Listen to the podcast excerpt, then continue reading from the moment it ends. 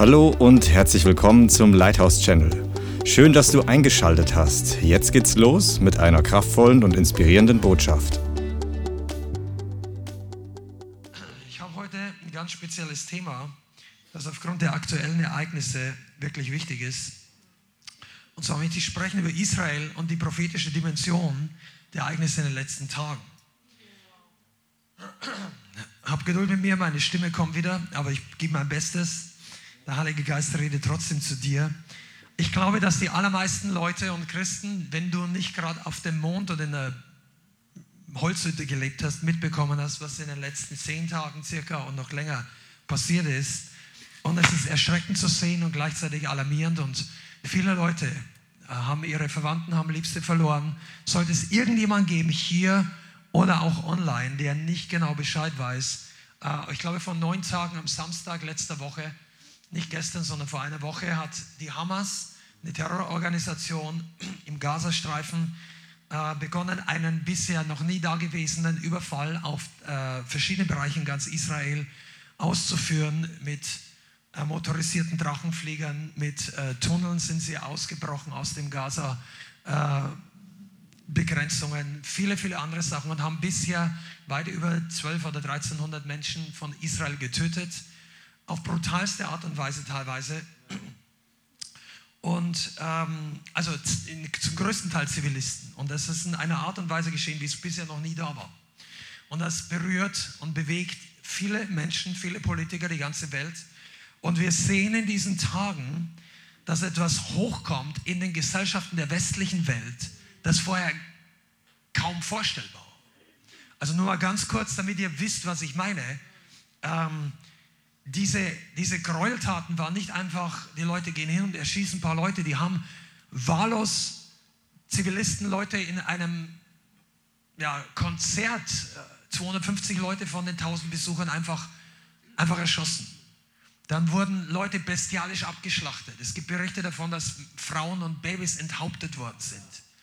Äh, andere, ich will gar noch nicht alle Details sagen, aber und in all diesen Dingen passiert in der westlichen Welt bei manchen Gruppen in der Gesellschaft die erste Reaktion, dass sie Israel-Flaggen runterreißen und dass sie beginnen, eine Aggression gegen das Volk Israel hervorzubringen. Und wir sehen es zum Teil auch hier in diesem Land. Ich, Bianca und ich waren jetzt fünf Tage in Urlaub zum ersten Mal durchgängig dieses Jahr. Wir hatten eine gute Zeit, aber es war erschreckend zu hören, dass Wiesbaden, die Landeshauptstadt hier in Hessen, dass einige von diesen Vorfällen direkt, in Anführungszeichen, direkt vor unserer Haustür passieren. Und es ist auch nicht so verwunderlich, weil ja das ganze Rhein-Main-Gebiet ein hohes Prozent, das heißt, hoher Prozentsatz kann ich nicht sagen, aber ein paar sehr ernsthafte und ich glaube, wenn ich nicht verkehrt informiert bin, auch ein paar fundamentalistische Moscheen und Islam, Islame, wenn nicht sogar islamistische Strukturen, ja, die ich persönlich nicht kenne, aber es gab Berichte in den vergangenen Jahren, dass auch in diesem Großballungszentrum diese Art von Glauben, Gläubige und Kultur angesiedelt ist. Und für uns ist es wichtig und ich möchte heute teilweise lehren, teilweise predigen. Wir haben als Gemeinde, als Lighthouse schon von den ersten Jahren an Israel sehr stark am Herzen wir unterstützen und fördern Dienste in Israel und überhaupt das ganze Land Israel seit Jahren. Das ist uns extrem wichtig. Ein großer Teil von dem, was wir als Gemeinde geben in die Mission, geben zur Unterstützung für Leute, geht nach Israel. So, das ist für uns nichts Neues. Aber wir haben als Gemeinde noch nicht ausführlich im größeren Kontext darüber gelehrt, über das Volk Israel, über die Beziehung von Israel und der Gemeinde Jesu und über historische Zusammenhänge. Viele Christen wissen zum Teil noch nicht mal, warum der Nahostkonflikt jetzt so ist, wie er ist. Und deshalb möchten wir heute oder ich diese Botschaft weitergeben, weil es Relevanz hat. Ich glaube, dass viele von uns, die hier sind und auch Freunde und Bekannte und Geschwister, ich hoffe, dass du online hungrig danach bist, viele im Laufe der Jahre haben ihre Informationen zu sehr aus den öffentlich verfügbaren Medien genommen, damit meine ich den Mainstream-Medien, und das weiß schon lange bevor es den Begriff, dass die Presse nicht alles gebracht hat, das, das wussten die Leute schon vor 15 Jahren. da warst du vielleicht noch gar nicht von neuem geboren, die meisten von euch, dass die Presse in Bezug auf Israel nicht neutral ist. Das haben wir in den 90er Jahren schon mitbekommen.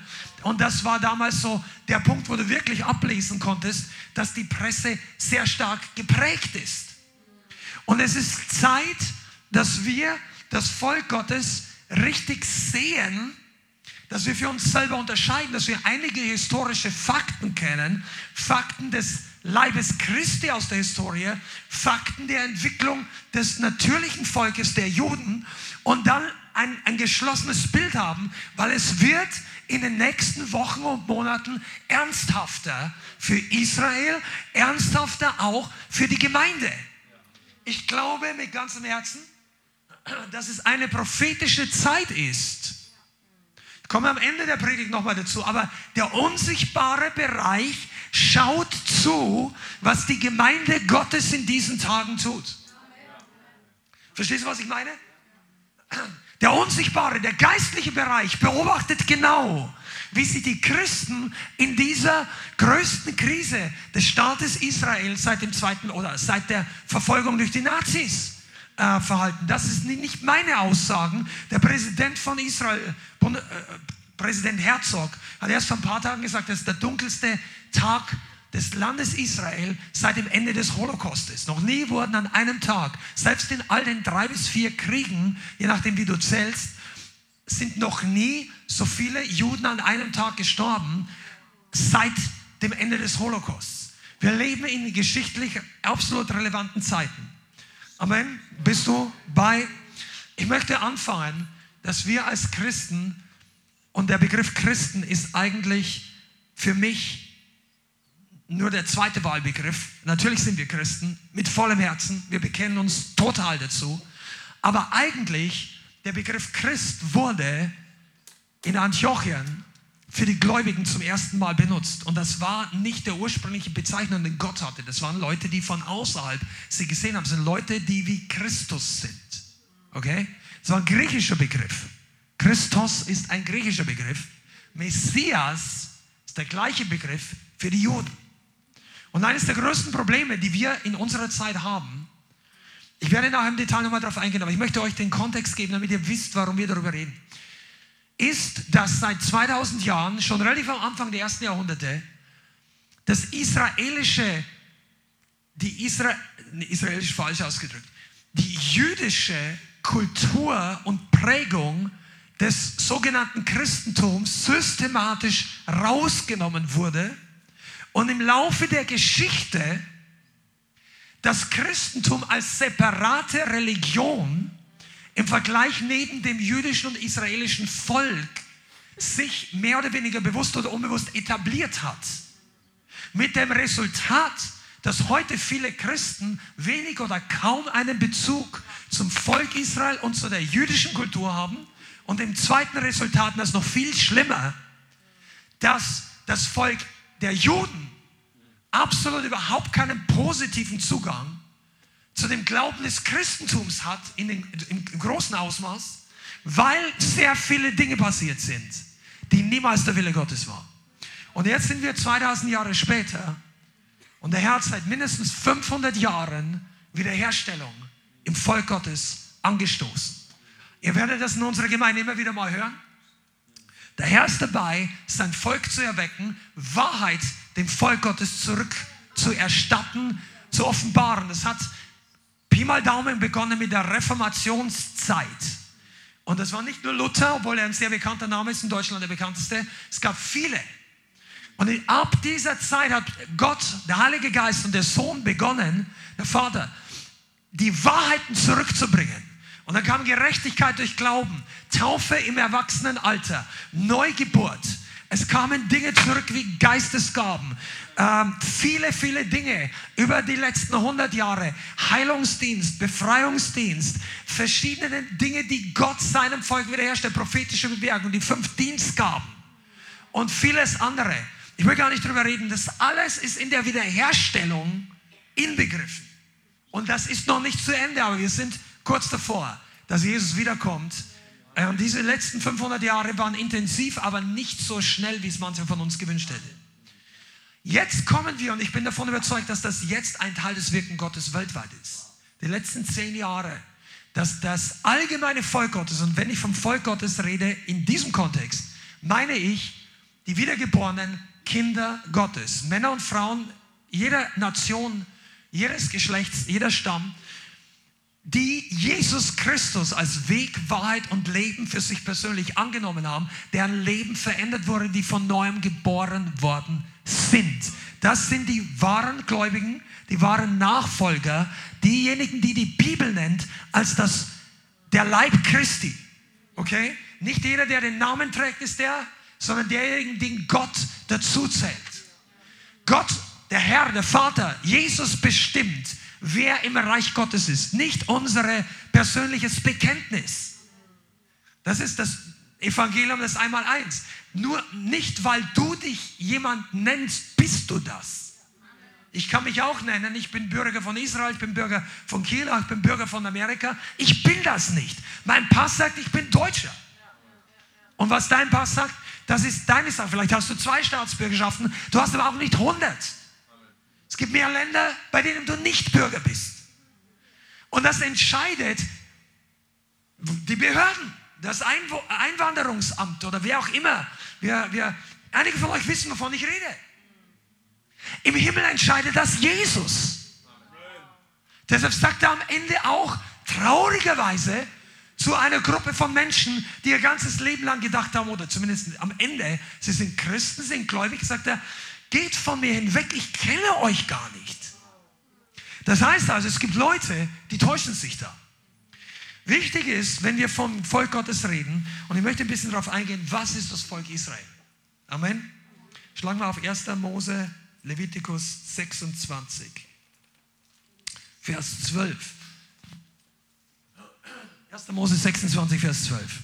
Ja, sorry, 3. Mose, entschuldige, Levitikus, 3. Mose 26, Vers 12.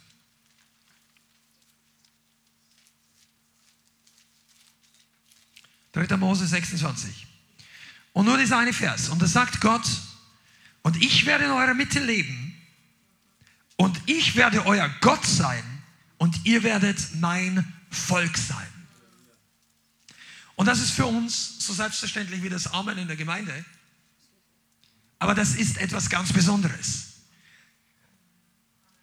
Die Bibel spricht diesen Vers in der Zeit, als Gott durch die Hand Mose Israel aus Ägypten herausgeführt hat und sie waren plötzlich in der Wüste, im Niemandsland, dort wo eigentlich keiner sein will.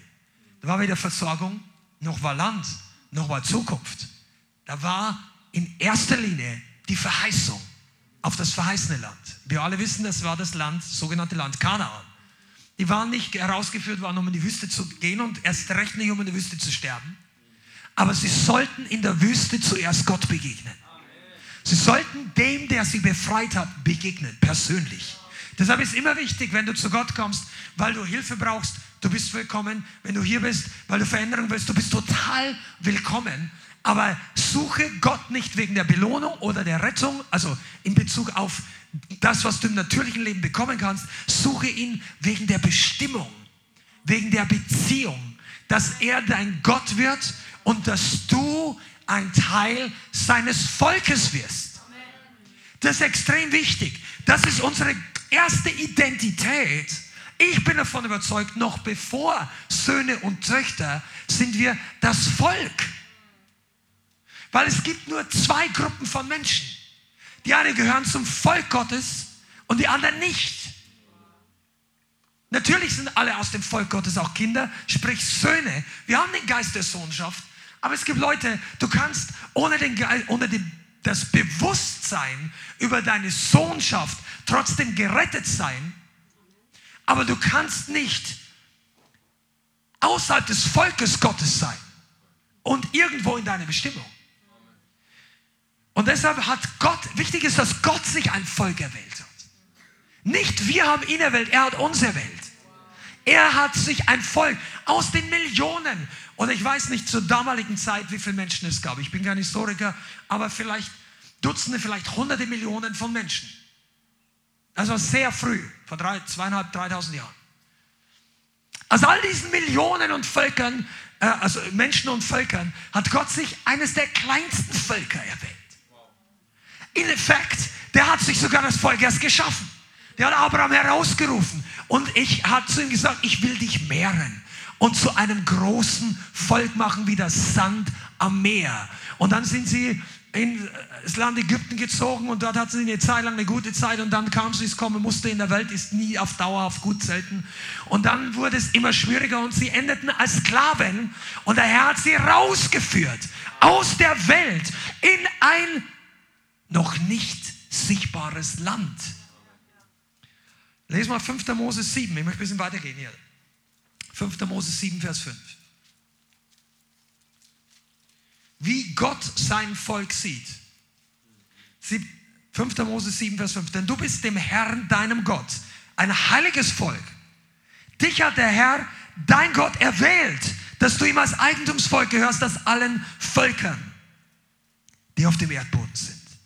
Und er liest genauso, nicht weil ihr mehr wäret als alle Völker, hat euch der Herr sich euch zugeneigt und euch erwählt, ihr seid ja das Geringste unter allen Völkern sondern wegen der Liebe des Herrn, und da steht Yahweh, zu euch, weil er den Eid hielt, den er euren Vätern geschworen hat, hat der Herr Yahweh euch mit starker Hand herausgeführt und dich erlöst aus dem Sklavenhaus, aus der Hand des Pharao, des Königs Ägypten. So erkenne denn, dass der Herr dein Gott, der Gott ist, der Gott ist, der treue Gott, der den Bund und die Güte und das heißt Gnade bis auf tausend Generationen denen bewahrt, die ihn lieben und seine Gebote halten und der denen, die ihn hassen, ins Angesicht vergilt, um sie umkommen zu lassen. Oho.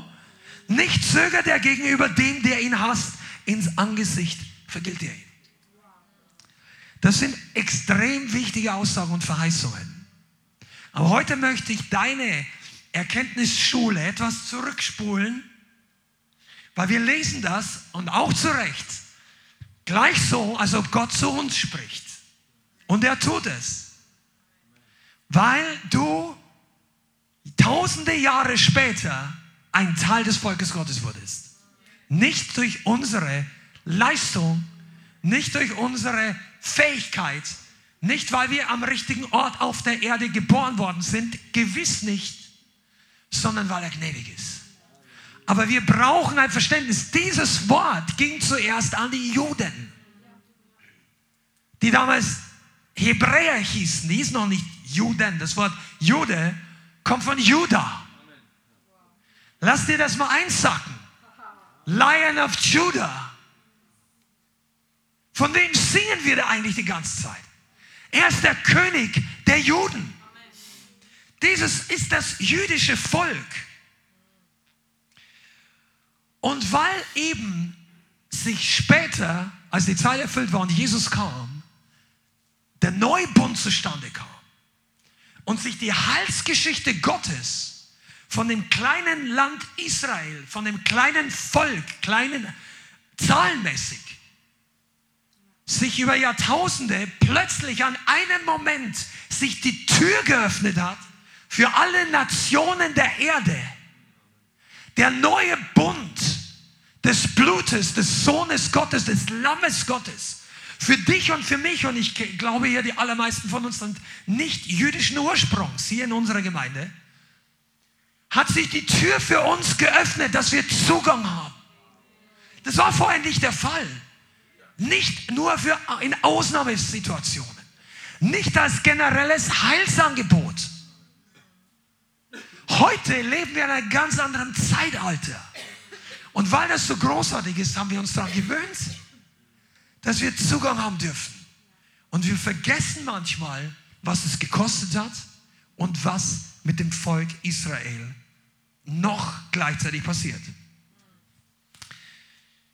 Okay. Es ist wichtig, dass wir verstehen, wenn wir heute über Israel reden, dass zwei große Wahrheiten hinter diesem Begriff stehen. Nur wenn du die Bibel noch nicht so kennst, hast du dich vielleicht erst begehrt. Der Begriff Israel ist der Name, den Gott Jakob gegeben hat. Das Land gab es nicht, das Volk gab es nicht. Jakob war der Erste, Israelit. Jakob hatte einen Namen, der war nicht ganz so cool. Der hieß nämlich Betrüger. Sein Bruder hieß Esau, aber er ist Jakob, das heißt Fersenhalter und das war damals der Begriff für Betrügen. Gleichzeitig, es war eine Doppelbedeutung. Aber er läuft ständig rum und hat den Namen, ich bin, ich bescheiß die Leute. Und äh, er hat seinem Leben, also es ist bayerisch, aber es stimmt trotzdem, er hat sein ganzes Leben lang Dinge getan, die tatsächlich ein bisschen tricky waren. Und er hat aber geerntet, was er gesät hat. Und als er nach 20 Jahren oder nach 25 Jahren, wie auch immer, wie du zählst, die Jahre, sind viele Jahre vergangen, er hatte dann die Frau, die er geliebt hat, zusätzlich noch eine, die er nicht wollte, aber die war da.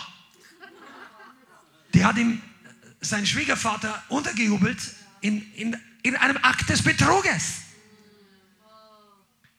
Spulen wir mal vor, er kämpft mit einem Mann, als er zurückkommt nach 20 Jahren in wohin? Nach Kanaan, ins Weißen Land. Und er sagt, ich lasse nicht gehen, es sei denn, du segnest mich. Einige von uns brauchen diese Haltung. Er sagt, ja, ich, ich weiß nicht, wenn der Herr mich segnen will dort hinten, dann wird er mich auch segnen, muss ich immer zum Gebet nach vorne kommen. Ich sagte, Jakob wäre nach vorne gekrochen, wenn, er, wenn es für ihn, ja, wenn es notwendig gewesen wäre. Es war für ihn nicht notwendig, aber er hat diesen Mann stundenlang oder wie auch immer in der Nacht, ich lass nicht los. Und dann hat, das war ein Engel Gottes oder Gott selber, die Bibelausleger sind sie nicht ganz schlüssig. Du kannst glauben, was du möchtest. Fakt ist, dass Gott ihn gesegnet hat. Und er hat gesagt, nicht mehr Jakob ist dein Name, sondern Israel, denn du hast mit Gott gestritten und überwunden. Streiter Gottes. Das war Israel. Jakob und sein Vater hatte einen Bruder. Isaac hatte einen Halbbruder. Der kam zuerst zur Welt, noch bevor Isaac, der Sohn der Verheißung, dem Abraham geboren wurde. Und aus diesem Ishmael, wenn du die Bibel kennst, ich will da gar nicht reingehen, aber das, der wurde gezeugt aus Unglauben. Und interessanterweise Auslöser war sogar noch Sarah, also die Frau nicht Abraham wollte mit einer anderen Frau ins Bett, sondern Sarah sagt, ich sehe das Leid und die Verheißung und ich sehe das ganze Ding, vielleicht funktioniert so. Das war übrigens damals gar nicht so unüblich, dass Mägde zusätzlich ihren Herren oder dem Mann des Hauses nochmal zusätzliche Kinder geboren haben. Ganz anderes Thema, wie sinnvoll, wie moralisch oder was auch immer das ist. Aber damals, Gott wollte durch Sarah dem Abraham einen Sohn geben. Und das Werk des Fleisches hat einen Sohn hervorgebracht, der nicht der Plan Gottes war. Jetzt, hör zu, Ismael war geliebt von Gott, er war gesegnet von Gott in seinem Leben, aber er war nicht der Plan der Verheißung für Abraham. Das sagt die Bibel ganz klar. Und es wird Streit sein zwischen den beiden Brüdern. Könnt ihr euch erinnern an diese Bibelstelle? Und deshalb hat der Heilige Geist zu Abraham gesagt, schick den Sohn und ihre Mutter fort und ich werde sie segnen und er wird zwölf Söhne bekommen und er wird eine mächtige Nation gründen und so weiter. Aber aus dieser Linie entstanden über die Jahrhunderte und die Jahrtausende auch die Araber. Und dieser Konflikt, den ihr heute im Nahen Osten seht, der geht zurück bis auf Abraham. Und du kannst damals schon sehen, dass Feindschaft und Eifersucht zwischen diesen beiden Linien war. Jetzt hört zu, alles, was wir euch heute geistlich sagen, und wenn du online hier zuschaust und du weißt nicht genau, was das für eine Lehre, was das für eine Gemeinde ist, wir versuchen nicht, Unrecht im 21. Jahrhundert, das politisch oder gesellschaftlich passiert, zu rechtfertigen mit alten Bibelgeschichten. Darum geht es überhaupt nicht. Denn Mord bleibt Mord. Aber wir müssen verstehen, wo die ganze Sache herkommt, um die Dynamik zu verstehen. Okay? Und heute, wie gesagt, 2000 Jahre später kam Jesus. Und im Neuen Testament wissen wir, dass der Begriff Israel erweitert wurde für allen, die gläubig sind, gemäß des neuen Bundes. davon redet Paulus, davon reden die Apostel. Und es kam eine ganz große Anzahl an Heidengläubigen dazu. Spätestens seit dem legendären Meeting im Haus Cornelius. Als ein Engel dem Petrus dann erschienen ist, oder der Petrus hatte die Vision und äh, er, er hat gehört von Gott, er soll hingehen und den Heiden das Evangelium verkündigen.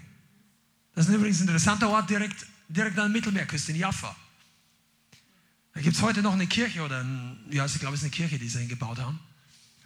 Und dann kamen wir alle, die Völker, die ursprünglich keinen Bund mit Gott hatten, die Völker, die damals multi, äh, wir reden vom Zeit des Alten Testamentes, mehrfach Götter hatten, alle möglichen Götzen gedient haben, die Menschenopfer oder okkulte Dinge vollbracht haben, das war nicht nur irgendeine kleine Gruppe von, wie man es heute nennt, Satanisten. Das war damals in vielen Kulturen üblich. Das konntest du sehen, das kannst du in archäologischen Dingen heute noch nachvollziehen.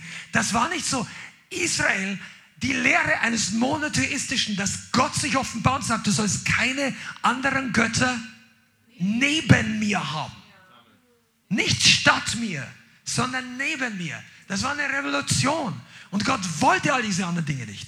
Und dann gab es eben jetzt das Volk Israel, das für die geistlichen Gläubigen ist. Und es gab weiterhin das Volk der Juden. Und wir brauchen ein Verständnis darüber, wieso das so ist. Okay?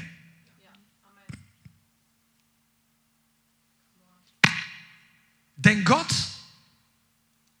wie soll ich es erklären? Viele Christen heutzutage, lass, lass mich ausholen, damit, damit du weißt, was ich meine. Es gibt Strömungen im Leib Christi, die darüber lehren, dass die, das Christentum oder die, die Jesus-Gläubigen, ob das jetzt Juden sind, ist ein kleiner Bestandteil, und die Mehrheit sind unter den Heidennationen überall in der Welt verteilt, die hätten das Volk Israel ersetzt. Es ist aber nicht so, dass es jetzt kein natürliches Volk Israel mehr gibt und dass Gott seine Verheißungen an dieses Volk gecancelt hat. Das ist nicht so.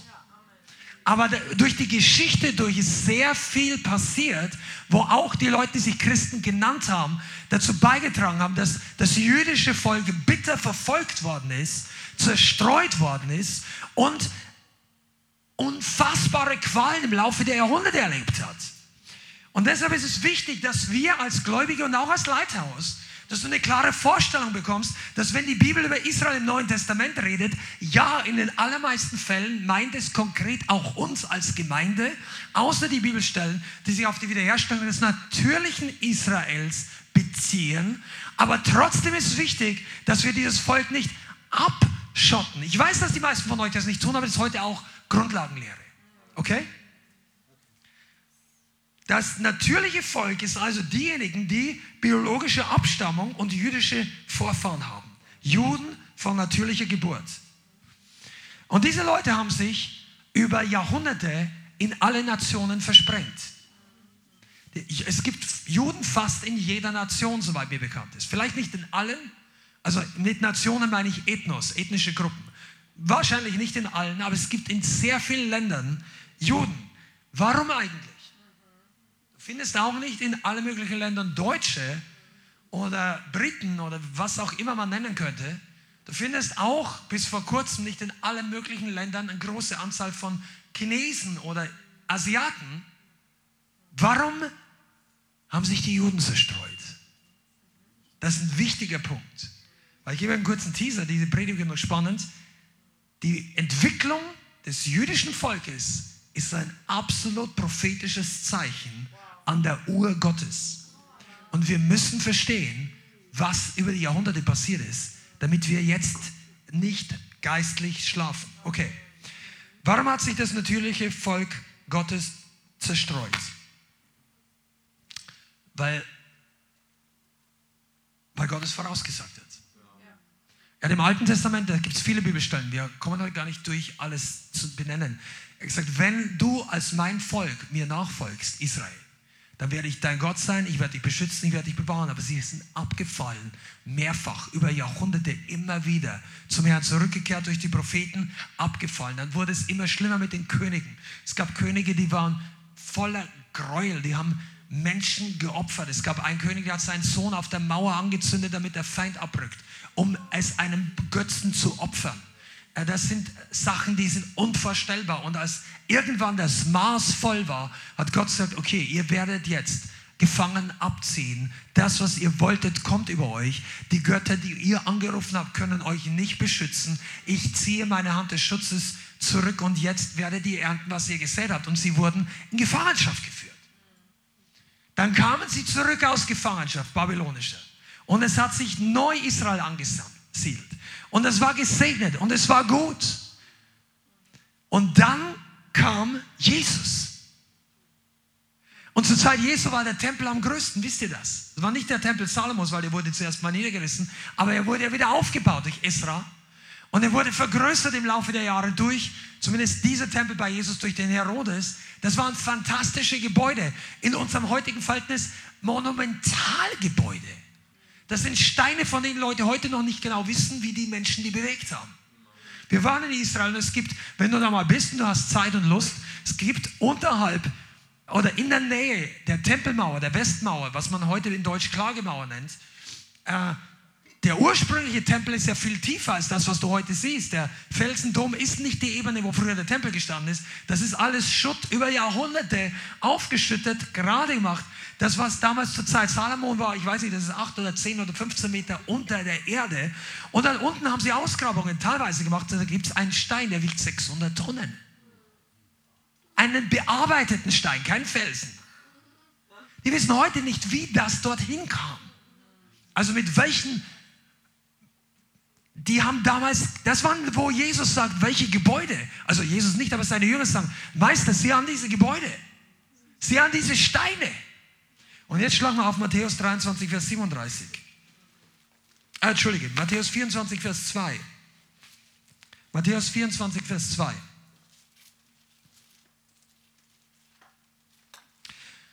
Und er sagt Jesus in der Endzeitrede, seht ihr dies alles? Und die Leute haben ihn darauf hingewiesen, Sieh diese großen Gebäude.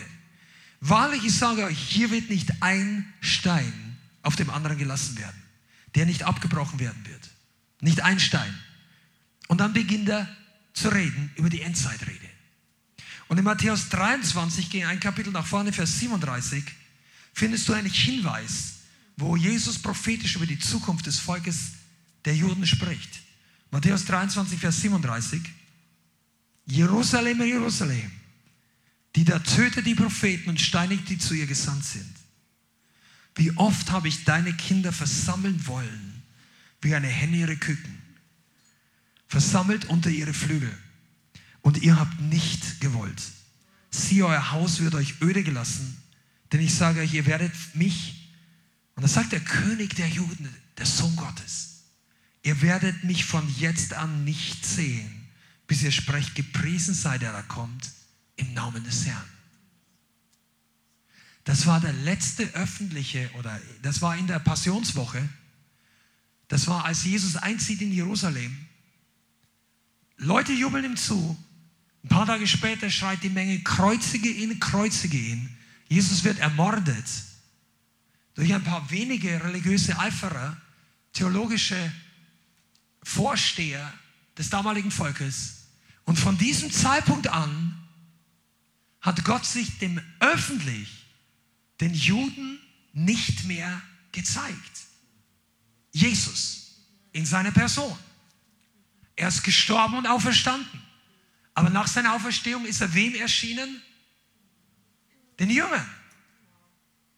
Sein, seinen Gläubigen, seiner Gemeinde. Das war die Gemeinde, am Pfingsten wurde es die Gemeinde, 50 Tage später. Aber seit dieser Zeit, ein paar Tage später, nach der Kreuzigung, hat Gott, den, der Sohn Gottes, der den Vater geoffenbart hat, gesagt, ihr werdet mich von nun an nicht mehr sehen, bis ihr sprecht, gepriesen sei, der da kommt im Namen des Herrn. Und dann sagt er ein paar Verse später, Wahrlich, ich sage euch, hier wird nicht ein Stein auf dem anderen bleiben. Und hier ist das, das hat sich schon erfüllt. Ich weiß nicht, ob du die Geschichte kennst, aber 70 nach Christus, das ist die westliche historische Zeitrechnung. Wir wissen nicht genau, Jesus ist nicht zum Zeitpunkt Null geboren, nur dass du Bescheid weißt.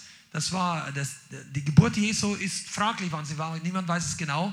Zwischen drei vor oder vier nach Christus, irgendwo in diesem Bereich. Denn die historischen, von der Zählweise, da sind Fehler passiert. Sagt ja auch nicht die Bibel, wann er geboren ist.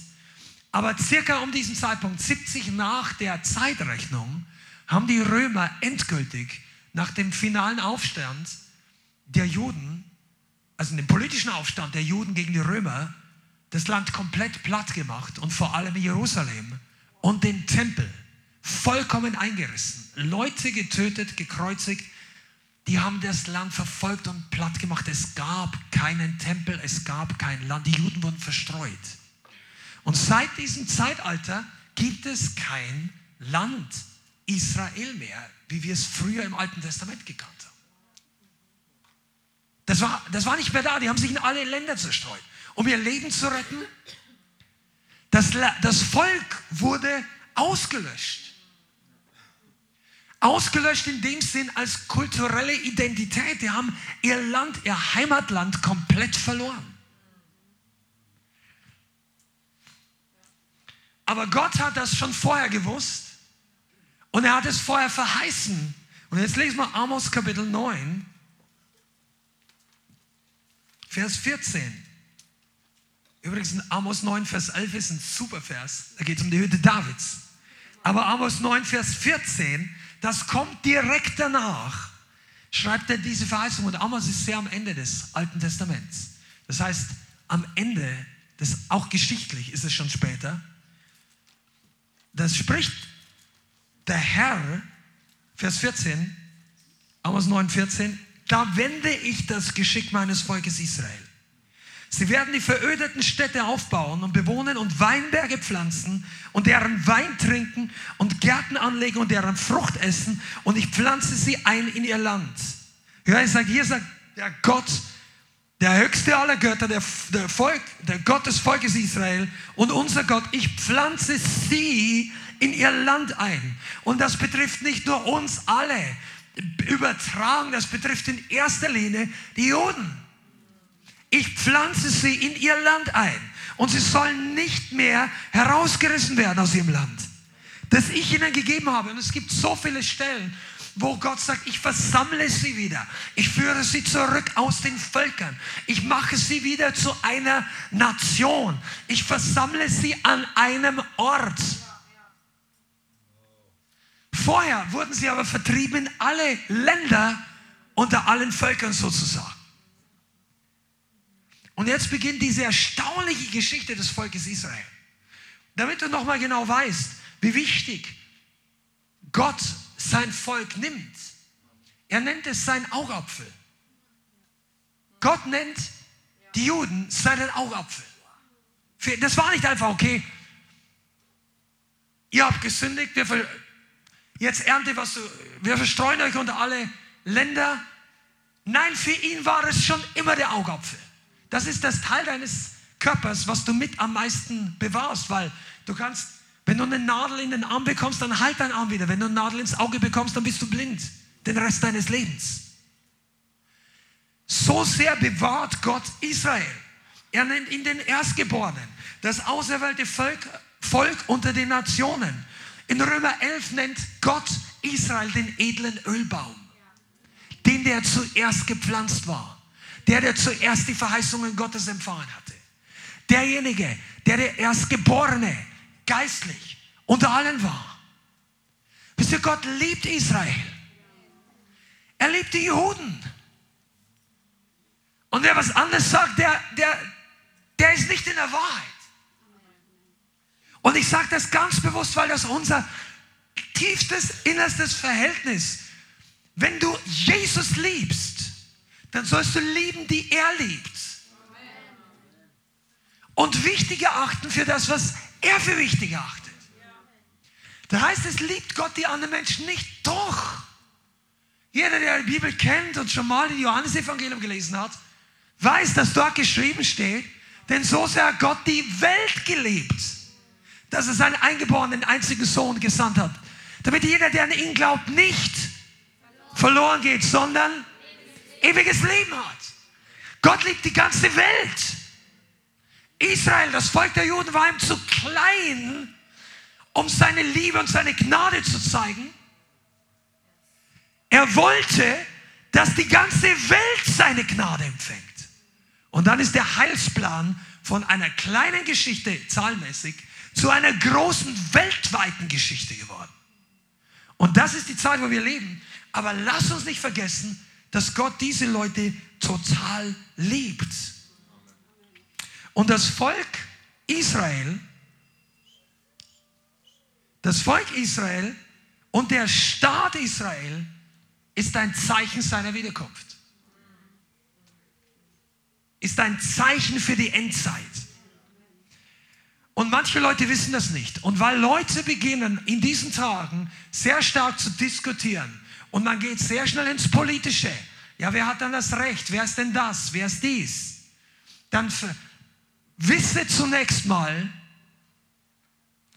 dass die Israeliten da schon waren, lange bevor es Computer gab, lange bevor es Fernsehen gab, lange bevor es Medien in unseren Ländern gab. Die Israeliten waren da schon, bevor die Germanen, ich weiß nicht, wie alt die Germanen sind, aber bevor hier Zivilisation entstanden ist, bevor die Römer hierher kamen, bevor es jemals Amerika gab, bevor es jemals Leute, die denken, die Israeliten hätten sich das Land angeeignet, vorher hatte David schon seinen Fuß nach Jerusalem gesetzt. Vor 3000 Jahren, das ist ziemlich genau 3000 Jahre her. Ich weiß nicht genau, ich glaube, es ist, vielleicht weiß es einer von euch, vor 20 oder 30 Jahren hatte, glaube ich, 3000 Jahre Jerusalem-Feier. Das war noch nicht lange her in unserer Generation ziemlich genau 3000 Jahre zurück, haben die Juden damals David. Nein, der Mann ist Jude. Ja, ja, David. David und Goliath, wo sie der Standbild hier in Frankfurt, das war ein Jude. Ja, der war ein besonderer. Aber der war einfach aus diesem Volk. Du kannst nicht begeistert sein über David und die Juden verabscheuen. Come on. Ich werde das Ding heute noch weiter reinbringen, weil einige von euch, ihr, euch fehlen, und das ist kein, kein Vorwurf, aber euch vielen fehlen historische Fakten, was passiert ist. Was im Namen des Christentums, im Namen von allen möglichen Sachen, den Juden angetan wurde. Und ich sage gleich eins, und das betrifft das Ende dieser Predigt. Wir, wir haben zu lange historisch und auch praktisch in unserem Leben geschwiegen zu diesen Dingen was den Juden angetan worden ist. Aber ich will dir jetzt da nicht vorgreifen. Wir, wir positionieren uns sehr schnell mit dem Facebook-Bild und ich bin da voll dabei, zu sagen, okay, der Holocaust soll nicht wieder passieren. Aber es ist in unserer Zeit mehr notwendig, als eine Meinung zu diesem Konflikt zu haben. Und deshalb ist es wichtig, dass wir uns auskennen. Und die Geschichte des modernen Staates Israel ist absolut Hammer. Und jetzt werde ich mal mich für mich selber begeistern und ihr bleibt dabei hier, oder? Weil, come on, es gibt keine Nation in der Geschichte der, der Menschheit. Keine Nation, die einmal ausgelöscht wurde, sprachlich, kulturell und mit ihrem Land, die jemals zurückgekommen wäre. Es gibt viele antike Völker, die weg sind. Die gibt es heute nicht mehr.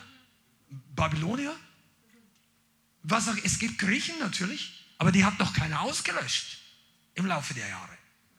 Gut, es gab Wandel, aber komplett ihnen das Land genommen, die Kultur genommen, sie vertrieben unter alle Völker, die Sprache genommen. Ist dir eigentlich klar, dass Hebräisch nicht existent war als Umgangssprache für fast zwei Jahrtausende? Also Vielleicht in kleinen, aber die Juden haben in ihren Ländern nicht Hebräisch gesprochen. Hebräisch war eine Bibelsprache. Die haben die Sprache gelernt über die Jahrhunderte in dem Land. Es gab russische, gibt russische Juden, es gibt Deutsche, es gibt viele und das sind wunderbare Menschen. Glauben nicht alle, aber ich persönlich bin überzeugt. Und die hat die Kultur der, des Landes teilweise angenommen. Aber eine Sache haben sich die Juden immer behalten. Das ist ihre Identität in ihrem Judaismus. Und deshalb, und das ist auch ein Grund dafür, warum Juden sich schwer tun mit Yeshua HaMashiach, Jesus dem Messias, weil sie ihre Identität nicht über ein Land definieren konnten über Jahrhunderte, noch nicht mal über die Sprache, sondern über ihren Glauben und über, über den Judaismus. Und der Judaismus, da möchte ich jetzt nicht reingehen und ich bin auch kein Experte. Es gibt Leute, die haben da wesentlich äh, tiefgründige und die, gute Dinge zu sagen. Du kannst gerne mal nach dem Dr. Michael Brown, den kann ich nur empfehlen, über all diese Bereiche. Wenn du über, der ist messianische Jude, hat Doktor in, ich glaube, fünf oder sieben semitische Sprachen und viele andere Dinge. Der ist dort exzellenter Bibellehrer über diese Themen und viele andere, auch Erweckung. Aber der Judaismus, den die Leute heute haben, hat verschiedene Strömungen, genauso das Christentum und wie Islam hat auch verschiedene Strömungen im Glauben. Diese Leute haben nicht nur das Alte Testament, sondern Überlieferungen, mündliche und auch den Talmud und andere Sachen. So, was du da siehst, das ist das, was die Juden unter verschiedenen Strömungen festhalten. Und, eines der, und Gott hat verheißen, dass er diese Juden zurückbringen wird. Und eines der ersten Sachen war, dass er die Sprache wiederherstellt. Ich glaube, es war Theodor Herzl, ich bin aber nicht ganz sicher, der circa 1900 sich aufgemacht hat und die Hebrä Hebräisch für den modernen Menschen neu definiert hat und daran gearbeitet hat, dass die Juden wieder eine Sprache bekommen. Das gab es nicht, dass die, das Volk wieder die alte Sprache übernimmt und er hat Wörter erfunden, für die, die es früher nicht gab. Telefon, Auto. Wo findest du dieses Wort? Das gab es nicht. Und er war einer der Väter der Bewegung, dass die Juden wieder sich beginnen, und das waren Zionisten damals. Das Wort ist heute zum Schimpfwort für viele Leute geworden. Zionisten kommen von dem Begriff Zion. Zion ist etwas Positives. Die Bibel sagt, unser Buch, das Wort Gottes sagt, der Herr liebt die Tore Zions mehr als alle anderen Orte oder in Israel. Und der Berg Zion ist seine Wohnstätte. Das ist der Ort, wo Jerusalem ist. Er liebt diesen Ort. Wir haben schon, wenn du im Internet bist, wir haben schon öfter darüber gepredigt. Das ist nicht, weil er sagt, ja, die, die, die, dieser Stein gefällt mir. Nein, er hat Jerusalem sich erwählt, weil dort die Anbetung Gottes, die Kultur des Himmels in der Alten Testament-Kontext am intensivsten war. David hat diese Festung eingenommen und das Erste, was er wollte, ist, ich will die Gegenwart Gottes hier haben. Wir beten Gott an mit all unseren Ressourcen, mit allen Finanzen, mit allen Leuten. Der hat extra Vollzeit über 200 Leute angestellt, bezahlt für die Anbetung rund um die Uhr, 40 Jahre lang. Und Gott hat gesagt, das gefällt mir. Da gehe ich hin. In diesen Gottesdienst gehe ich hin. Du überlegst dir vielleicht, welchen Gottesdienst will, will ich gehen? Welcher Gottesdienst passt mir? Ich gebe dir mal einen Tipp für dein Leben. Geh in den Gottesdienst, wo Gott gerne hingeht. Such dir den Ort, wo Gott gerne wohnt. Oh, come on. Ich, ich versuche diese Predigt hier zu halten. Der Heilige Geist hat sich einen Ort erwählt, weil das Herz Davids ihn begeistert hat, sozusagen. Er sagt, da will ich wohnen. Und das war nun mal Zion. Sorry, es war nicht München, nicht Frankfurt, es war nicht die Himalaya, es war nicht New York und es war auch nicht, und das sagen wir nichts Negatives, aber von, zu diesem Zeitpunkt damals, als Gott das geredet hat, war noch nichts geschrieben von Mekka oder anderen Orten. Gott hat gesagt, ich will in Zion wohnen. Und er sagt weiter, in Zion richte ich einen Stein Okay. Und Gott bringt sie zurück nach Zion. Er wollte sie, das ist der Plan. Weil der, wisst ihr eigentlich, warum er sie da versammelt? Weil Jesus wiederkommt dort. Der Herr kommt wieder. Der kommt nicht hier nach Friedberg oder in deinem Dorf. Sorry, but not sorry. Er kommt nach Jerusalem. Direkt daneben auf den Ölberg. Er setzt seinen Fuß da, hier bin ich wieder. Das sagt er wahrscheinlich nicht, aber jeder sieht's. Boom, und dann teilt sich der Berg.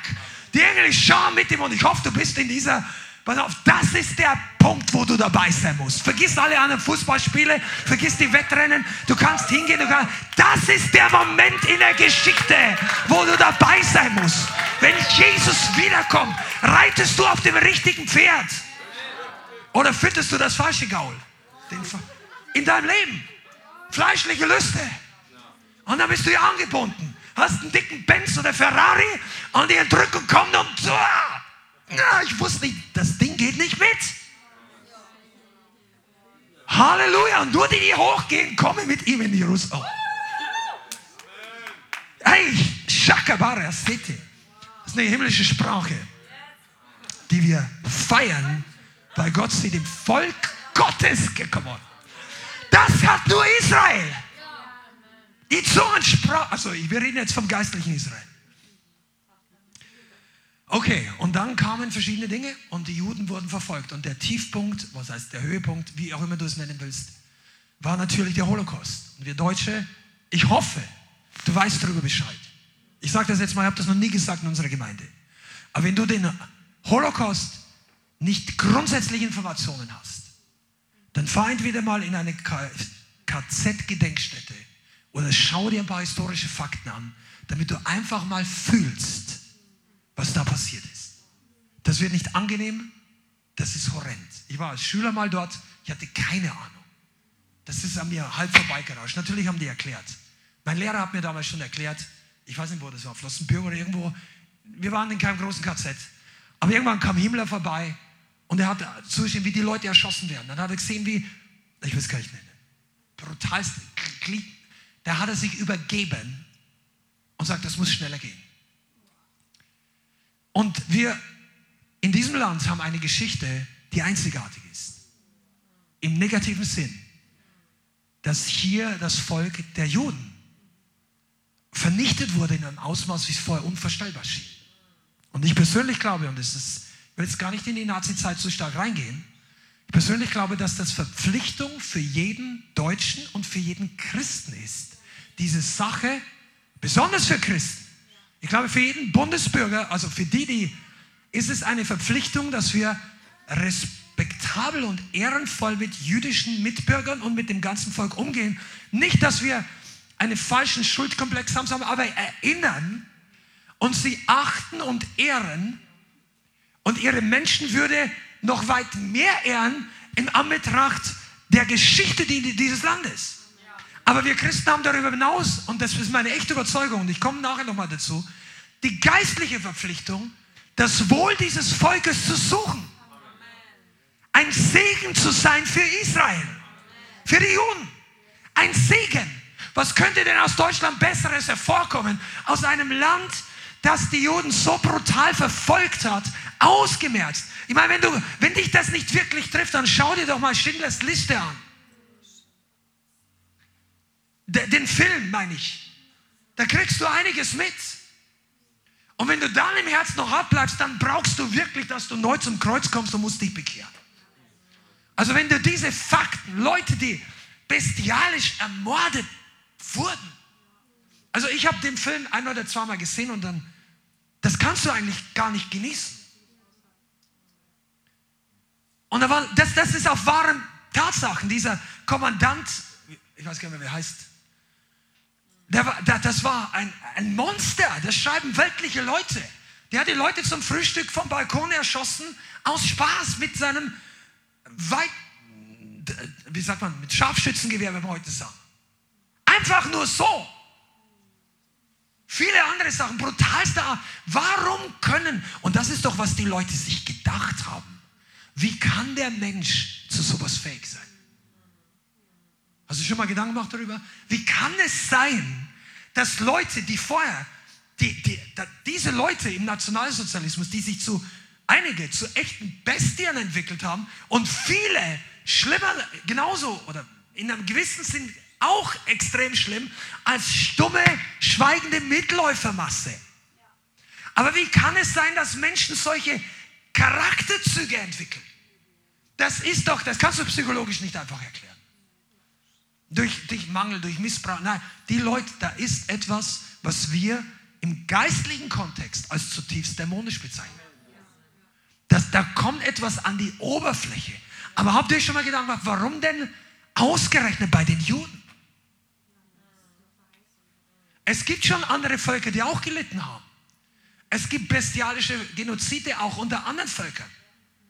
Aber es gibt meines Wissens, und beweis das Gegenteil, wenn du Informationen hast, aber es gibt kein Volk in der Geschichte der Menschheit, die über so lange Zeit von so unterschiedlichen Völkern, Kulturen, Nationen oder auch religiösen Richtungen so verfolgt wurden wie die Juden.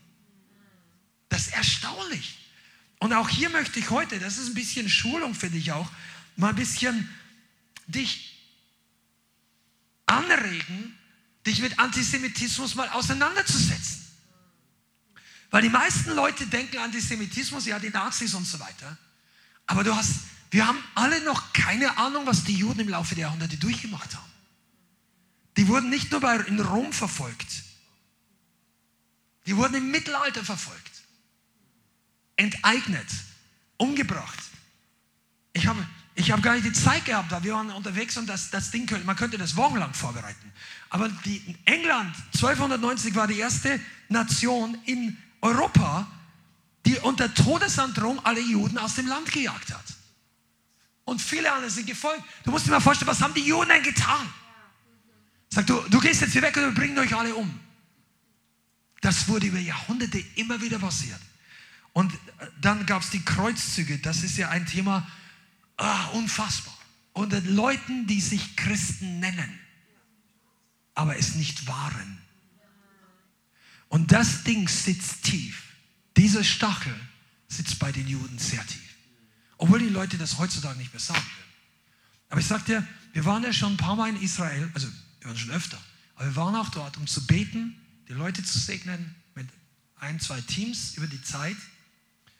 Und ich weiß gar nicht, ob es mit Bianca war oder mit unserem Team zusammen. Wir waren einmal in diesem, wie ist es, David Citadel, dieses Museum, das die Geschichte des israelischen und jüdischen Volkes über die zwei Jahrtausende in unterschiedlichen Räumen mit Modellen und darstellt. Das ist ein altes Gebäude. Ein, wie, kann ich empfehlen, dann kannst du mal hingehen, wenn dich das interessiert. Und diese Frau, die macht das mit, was weiß ich, 100 Mal im Jahr, Tausende von Leuten, geht da durch die Zimmer durch und erklärt und hier und da und dann war das Osmanische Reich und die haben und dann erzählt sie, was da gemetzelt wurde und die kamen und die und die haben und dann und dann und dann kommt und jedes Mal sind viele Juden ums Leben gekommen. Und dann sagt sie und dann kam das christliche Zeitalter. Und was sie meint, die Kreuzzüge kommen. Die haben Jerusalem erfüllt mit Blut. Die Juden umgebracht. Wisst ihr eigentlich, warum das ist extrem wichtig und ich springe jetzt ein bisschen voraus. Ich glaube, dass wir als Leithaus ein Segen und ein Mandat haben, das israelische Volk zu segnen. Genauso viele tausende andere Gemeinden. Kein Thema. Aber ich möchte, dass, dass wir uns als Gemeinde das wirklich auch bewusst nehmen, annehmen, diese, diesen Auftrag Gottes ernst nehmen und ein Segen sein und werden. Und ihr wisst, viele von euch wissen, dass viele von uns evangelistisch drauf sind. Und das Größte, was man einem Juden geben kann, ist das Größte, was man einem Albaner geben kann, einem Moslems, einem Atheisten, das Größte, was man jedem Menschen geben kann. Das Evangelium. Die Rettung durch Jesus. Aber erstaunlicherweise haben die Juden eben eine ganz große Verschlossenheit dem Evangelium gegenüber. Und da ist auch ein geistlicher Zusammenhang ich lese nachher den Vers von Paulus nochmal. Da ist ein Teil der Heilsgeschichte, weil Paulus schreibt, dass, der, dass eine Zeit den Juden Jesus, das Evangelium, der Messias verdeckt ist, wie eine Decke ruht auf ihnen, damit die Vollzahl der Nationen gerettet werden. Trotzdem ist es jetzt Zeit, dass wir unser Herz, unsere Gebete und unsere Aktivität ausstrecken, dass auch diese wunderbaren Menschen, die Juden, den Messias, ihren eigenen geistlichen Leiter, ihren eigenen geistlichen Retter erkennen, aber es fällt ihnen teilweise auch so schwer, weil so viel Unrecht durch die, die sich Christen nannten, dem jüdischen Volk angetan worden ist. Und ich dir eins, ich habe nicht viel Aufarbeitung im großen deutschen Kontext über diese Themen gefunden. Es natürlich gibt es, ich kenne keine Christen, die diese antisemitischen Aussagen aus dem Dritten Reich und von anderen Seite, die, die halten das alle nicht gut. Die allermeisten, schätze ich. Aber ist euch eigentlich klar, dass selbst aus, aus der Reformation unfassbar antisemitische, judenverfolgende Aussagen kommen? Luther war ein ganz, ganz schlimmer Antisemit. Und die meisten Leute wissen das nicht. Der war nicht nur Antisemit, der hatte andere Probleme. Aber das größere Problem ist, dass die Christen nicht darüber reden wollen. Und sie wollen da auch nicht groß belehrt werden, weil sie fürchten, dass das die Harmonie stört. Ich sage dir eins, deine Harmonie ist dir wichtiger als die Rettung der Juden?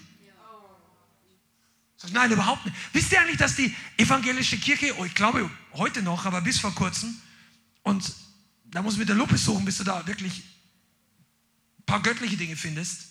Yes and Amen. Also von der Masse. Aber die haben doch gesagt, wir werden auf keinen Fall die Juden evangelisieren. Ich meine, die evangelisieren sowieso kaum als Masse, aber sie ziehen sich bewusst zurück. Wie kannst du das machen? Solange Matthäus 28 sagt, geht hin in alle Volk, äh, Welt und predigt der ganzen Schöpfung das Evangelium. Markus 16, der Missionsbefehl. Wieso sollte Gott dieses Volk davon ausgenommen haben? Wisst ihr, und sie nehmen es so schwer an weil diese antisemitischen Strukturen einfach da sind. Ich möchte nicht zu viel darüber reden, aber ich habe mir vor, dass ich wenigstens ein paar Zahlen darüber lese, was, Juden, äh, was Luther für Aussagen über Juden gemacht hat. Einfach, wie soll ich sagen, beispielhaft für das, was im Laufe der Geschichte auch unter dem sogenannten Christentum passiert ist. Unter, bei den Katholiken gab es unfassbaren Antisemitismus im Laufe der Zeit. Das kannst du selber ausstudieren, das will ich gar nicht sagen weil wir, wir haben nichts gegen eine spezielle Kirche oder sowas, aber wir müssen der Tatsache ins Augesicht sehen. Übrigens ein sehr gutes Buch oder eine Empfehlung ist, geh zu Michael Brown, er hat zwei Bücher darüber geschrieben. Eins ist Our Hands Are Stained with Blood, das heißt, unsere Hände sind voll von Blut und er schreibt Kollektiv für das Christentum, Antisemitismus in der Geschichte des Christentums. Das ist sehr gut und sehr wichtig und er bringt viele von diesen Dingen auch. Aber nur eine Aussage von Luther. Wenn ich könnte, so würde ich ihn, damit meint er den jüdischen Mitbürger, niederstrecken und in meinem Zorn mit dem Schwert durchbohren. 1543 Tischrede, Zitat nach Hans-Jürgen Böhm.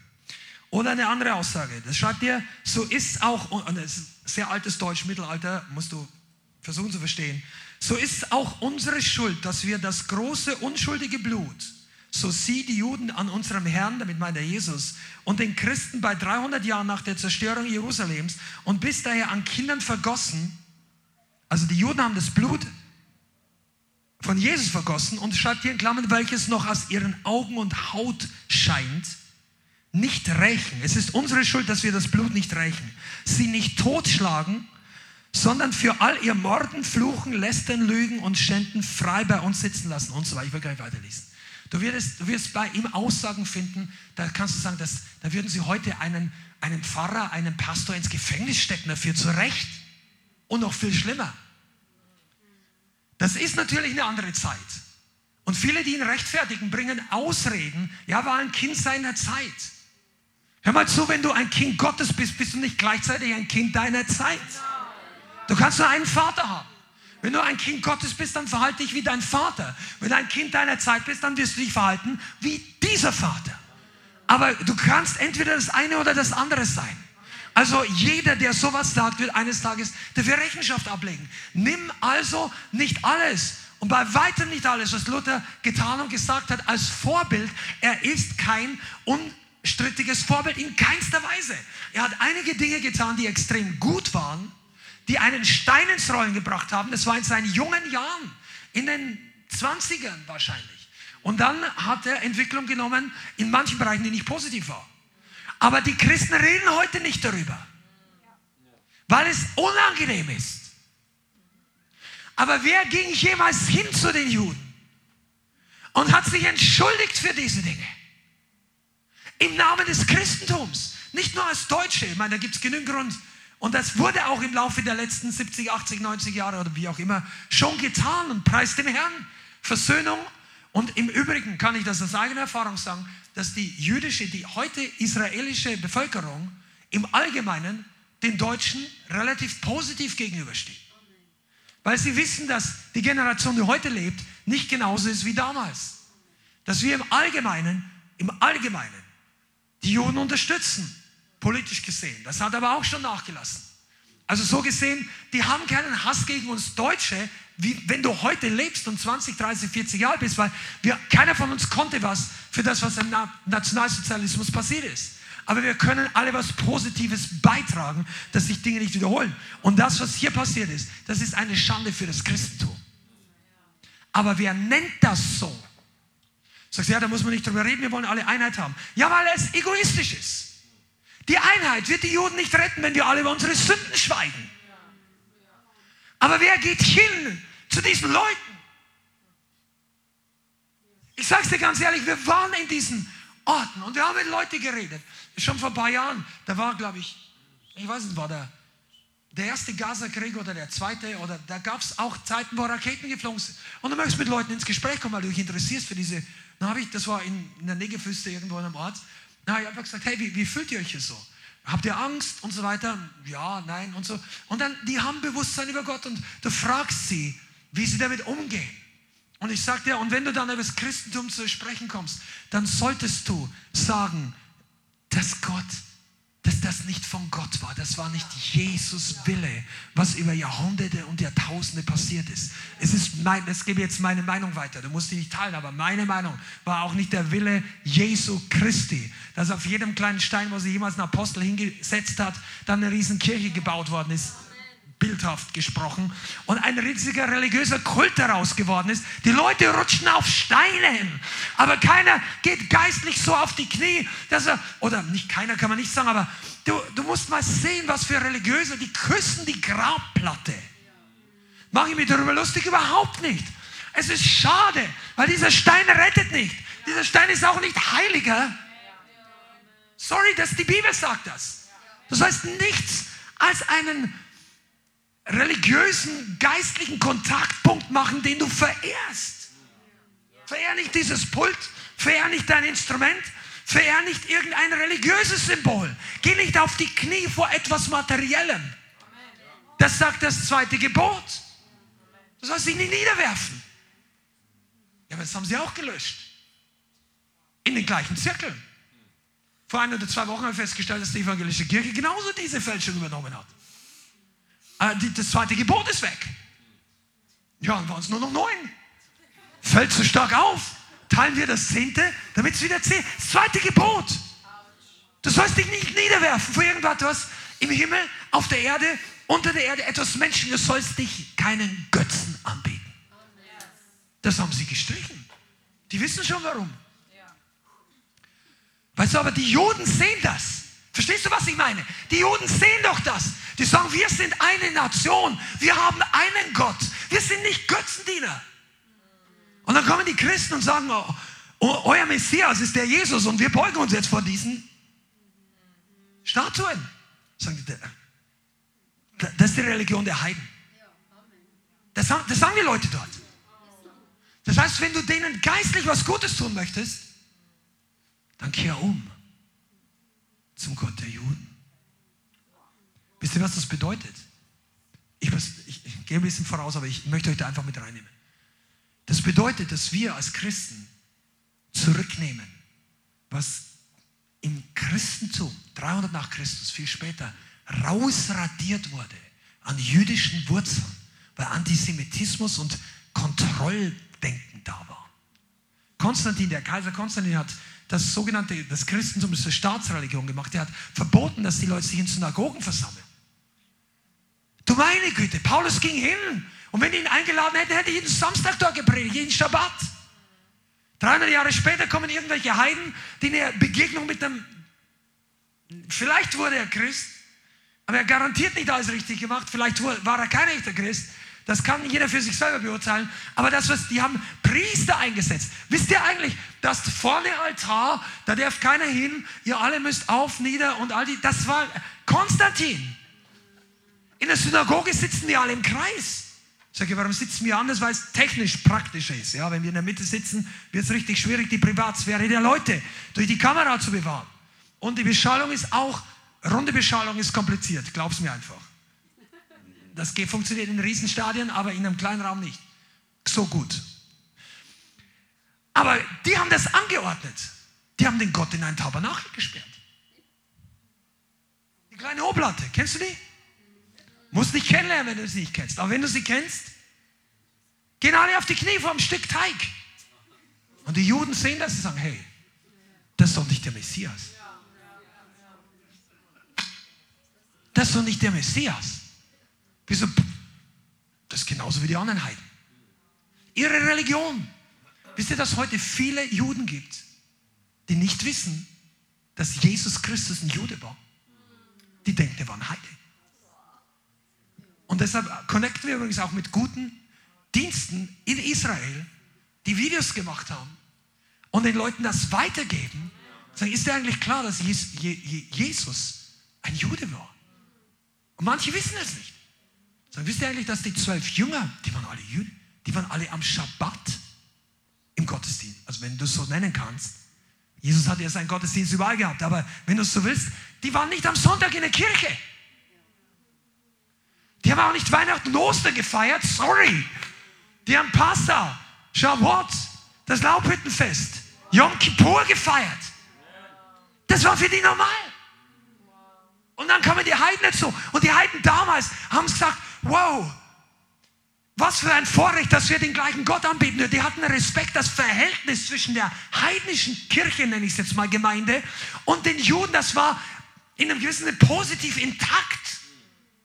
Und Jahrhunderte später haben sie das alles rausgerissen, das übernommen, weil die Juden nicht zerstreut waren. Das ist historische Schuld, wo wir raus müssen. Und deshalb kann ich nur jedem empfehlen, beschäftige, beschäftige dich doch mal mit Israel, mit der Kultur, mit den Festen, mit dem, was da eigentlich dahinter steht. Okay, ja, oh, Heiliger Geist. Ich gehe ein bisschen mit meinem Geist, meine Notizen sagen gerade ein bisschen andere Reihenfolge. Aber pass mal auf.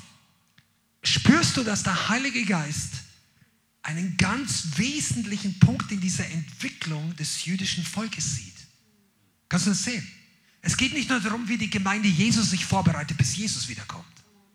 Ist dir eigentlich klar, dass der Teufel die Juden hasst, weil sie der Lichtschalter der Wiederkunft Jesus sind? Also so, sozusagen der, der, der, wir haben es doch vorhin gelesen. Ihr werdet mich nicht mehr sehen, bis ihr, die Juden, Jerusalem, bis das Volk spricht, gepriesen sei der, der kommt, im Namen des Herrn. Und die meisten Leute denken, warten wir auf den Antichrist. Weißt du, worüber der Teufel, der Teufel ist nicht so sehr interessiert. Der, der gebraucht Hollywood und viele andere Sachen, natürlich. Aber sein Augenmerk ist nicht auf Russland und auf Amerika, auf New York oder auf. Sein Augenmerk ist auf Jerusalem auf Israel. Denn wenn er dort verhindern kann, dass diese Leute sagen, gepriesen sei der, der kommt im Namen des Herrn, dann hat er noch ein paar mehr Jahrzehnte oder Jahrhunderte. Der Feind kämpft, der wollte das Volk Israel auslöschen.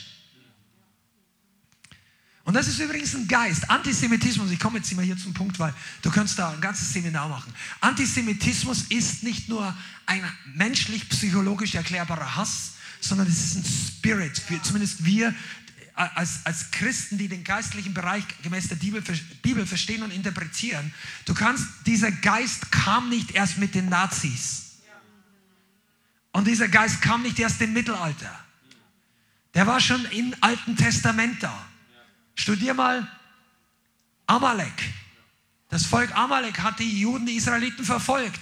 Später sagt Gott zu Samuel, durch den Propheten Samuel, sorry, zu Saul, durch den Propheten Samuel, er soll hingehen, den Bann vollstrecken und hier einen militärischen Sieg über Amalek, weil sie vorher das Volk Israel auslöschen wollten.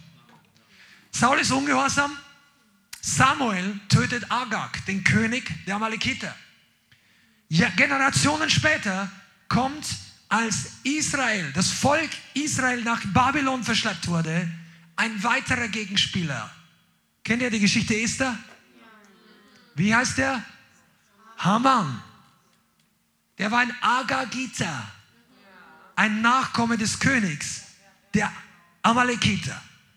Und er hat einen, der hat einen Genozid geplant. Die Juden waren für ihn keine Bedrohung. Er war sowieso der rechte Hand des damaligen Königs. Er, er, er hätte sie nicht bedroht. Er hätte einfach sein Ding machen können. Gesagt, ja, ich mag die nicht. Lass sie sein. Wir sind sowieso mehr. Wir sind mächtiger. Ich bin der, am König dran. Das hätte ihn nicht interessieren müssen. Aber irgendwas hat ihn von Hass getrieben. Nicht nur eine Person, sondern das ganze Volk sollte sterben. Das ist ein Spirit, der Spirit von Haman und der Amalekiter. Und er taucht über die Jahrhunderte in verschiedenen Dingen wieder auf. Das ist der Grund, weshalb Leute heute so unfassbare Dinge tun. Warum die beinahe austicken. Jetzt möchte ich euch trotzdem noch ein paar, gib mir heute eine Viertelstunde länger, aber das ist wirklich interessant. Ein paar Fakten geben über das neue, moderne Israel. Es wurde gegründet 1948. Da gab es kein Palästina. Das ist eine falsche Information. Es gab eigentlich noch nie ein Land Palästina mit einer Staatsform in der Geschichte. Auch wenn die Medien dir was anderes erzählen. Es gab die Bezeichnung Palästina für eine geografische Region. Okay? Aber es gab kein Volk. Das sind Araber. Es gibt, es gibt ethnische Gruppen, Tausende in der ganzen Welt. Alles wunderbare Leute. Auch die Araber sind absolut wunderbare Leute. Du solltest die alle lieben. Aus ganzem Herzen, nicht nur weil Jesus dich dazu ruft. Die Sprache ist für mich irgendwie ein Buch mit sieben Siegeln es war manchmal, also wir haben in, in Jerusalem zwei Araber streiten gehabt und sagen, du meine Güte, was sind das für Laute? Also miteinander. Aber es sind wunderbare Leute, die sind auch sehr temperamentvoll. Wir lieben die Araber. Genauso wie wir die Juden lieben. Aber Gott liebt die Araber übrigens genauso. Trotzdem hat er einen speziellen Plan. Okay, ich komme nochmal zurück. Die Nachdem die Juden massiv durch den Holocaust fast ausgelöscht wurden, hat sich die Weltgemeinschaft, die UN, darauf geeinigt, dass sie ihnen ein Stück Land geben. Und es war an dem Ort, wo heute Israel ist. Und das war das britische Mandatsgebiet. Die Briten, die Engländer haben dieses Gebiet erobert und eine Zeit lang verwaltet. Und dort war fast nur Wüste.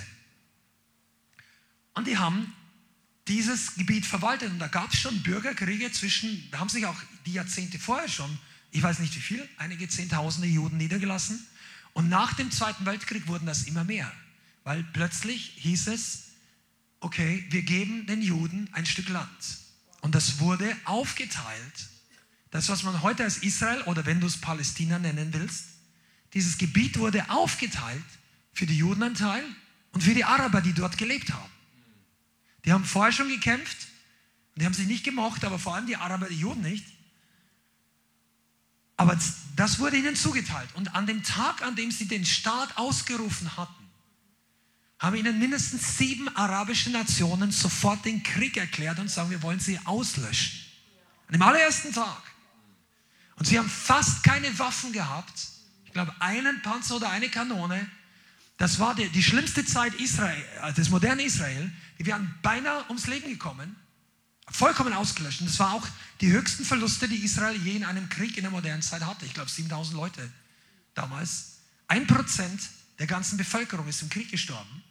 In diesem ersten arabischen, Isra jüdischen Krieg, so nennt man das, Arab-Israel War. 1948, glaube ich, bis Ende 49 oder so, also circa zwei Jahre. Und obwohl die anderen um ein Vielfaches überlegen waren, um ein Vielfaches an Waffen, an Menschen, haben die Juden gewonnen. Und die haben Land eingenommen. In einem krassen Ausmaß. Erst heute, ich wünschte, ich hätte mehr Zeit gehabt, mich vorzubereiten. Das gibt eine Animation auf YouTube, wo du die, wo die, die Zeit des 48er Krieges animiert ist, welche Bereiche an welchem Tag dazu und weggekommen sind. Und am Anfang war es sehr klein und dann ging das, und dann haben die Araber bis und am Ende war das riesengroß. Die haben mit diesen wenigen Möglichkeiten total gewonnen und dann haben die Feinde einen Waffenstillstand zugestimmt. Da war Jerusalem noch nicht ganz eingenommen, aber das, das ist die Geschichte des modernen Landes. Die wollten eigentlich nicht ihr Land vergrößern, die wollten einfach nur leben und soweit mir bekannt ist. Und beweis mir eines Gegenteils. Sie hätten in Frieden mit den Arabern von 1948 dort gewohnt. Die wollten das Land nicht überfallen. Die anderen haben ihnen den Krieg erklärt. Und was rauskam, tja, da musste ich jetzt bei Gott beschweren. Die haben einfach Land eingenommen. Du, wir Deutschen sollten unsere Klappe nicht so weit aufmachen. Dieses Land wollte schon mal ganz halb Europa überfallen und Land abnehmen. Und was ist das Ende gewesen? Nicht nur diese ganzen Morde und dass Deutschland unfassbare Gräueltaten begangen hat, aber das Land haben die anderen behalten. Preußen ist heute Polen. Da kannst du auch nicht hergesagt, gib mir Preußen zurück. Wir haben den Krieg verloren. Zu Recht, Gott sei Dank hat Deutschland den Krieg verloren. Damals meine ich. Auf jeden Fall. Aber das Gleiche ist jetzt damals auch passiert beim israelischen Krieg.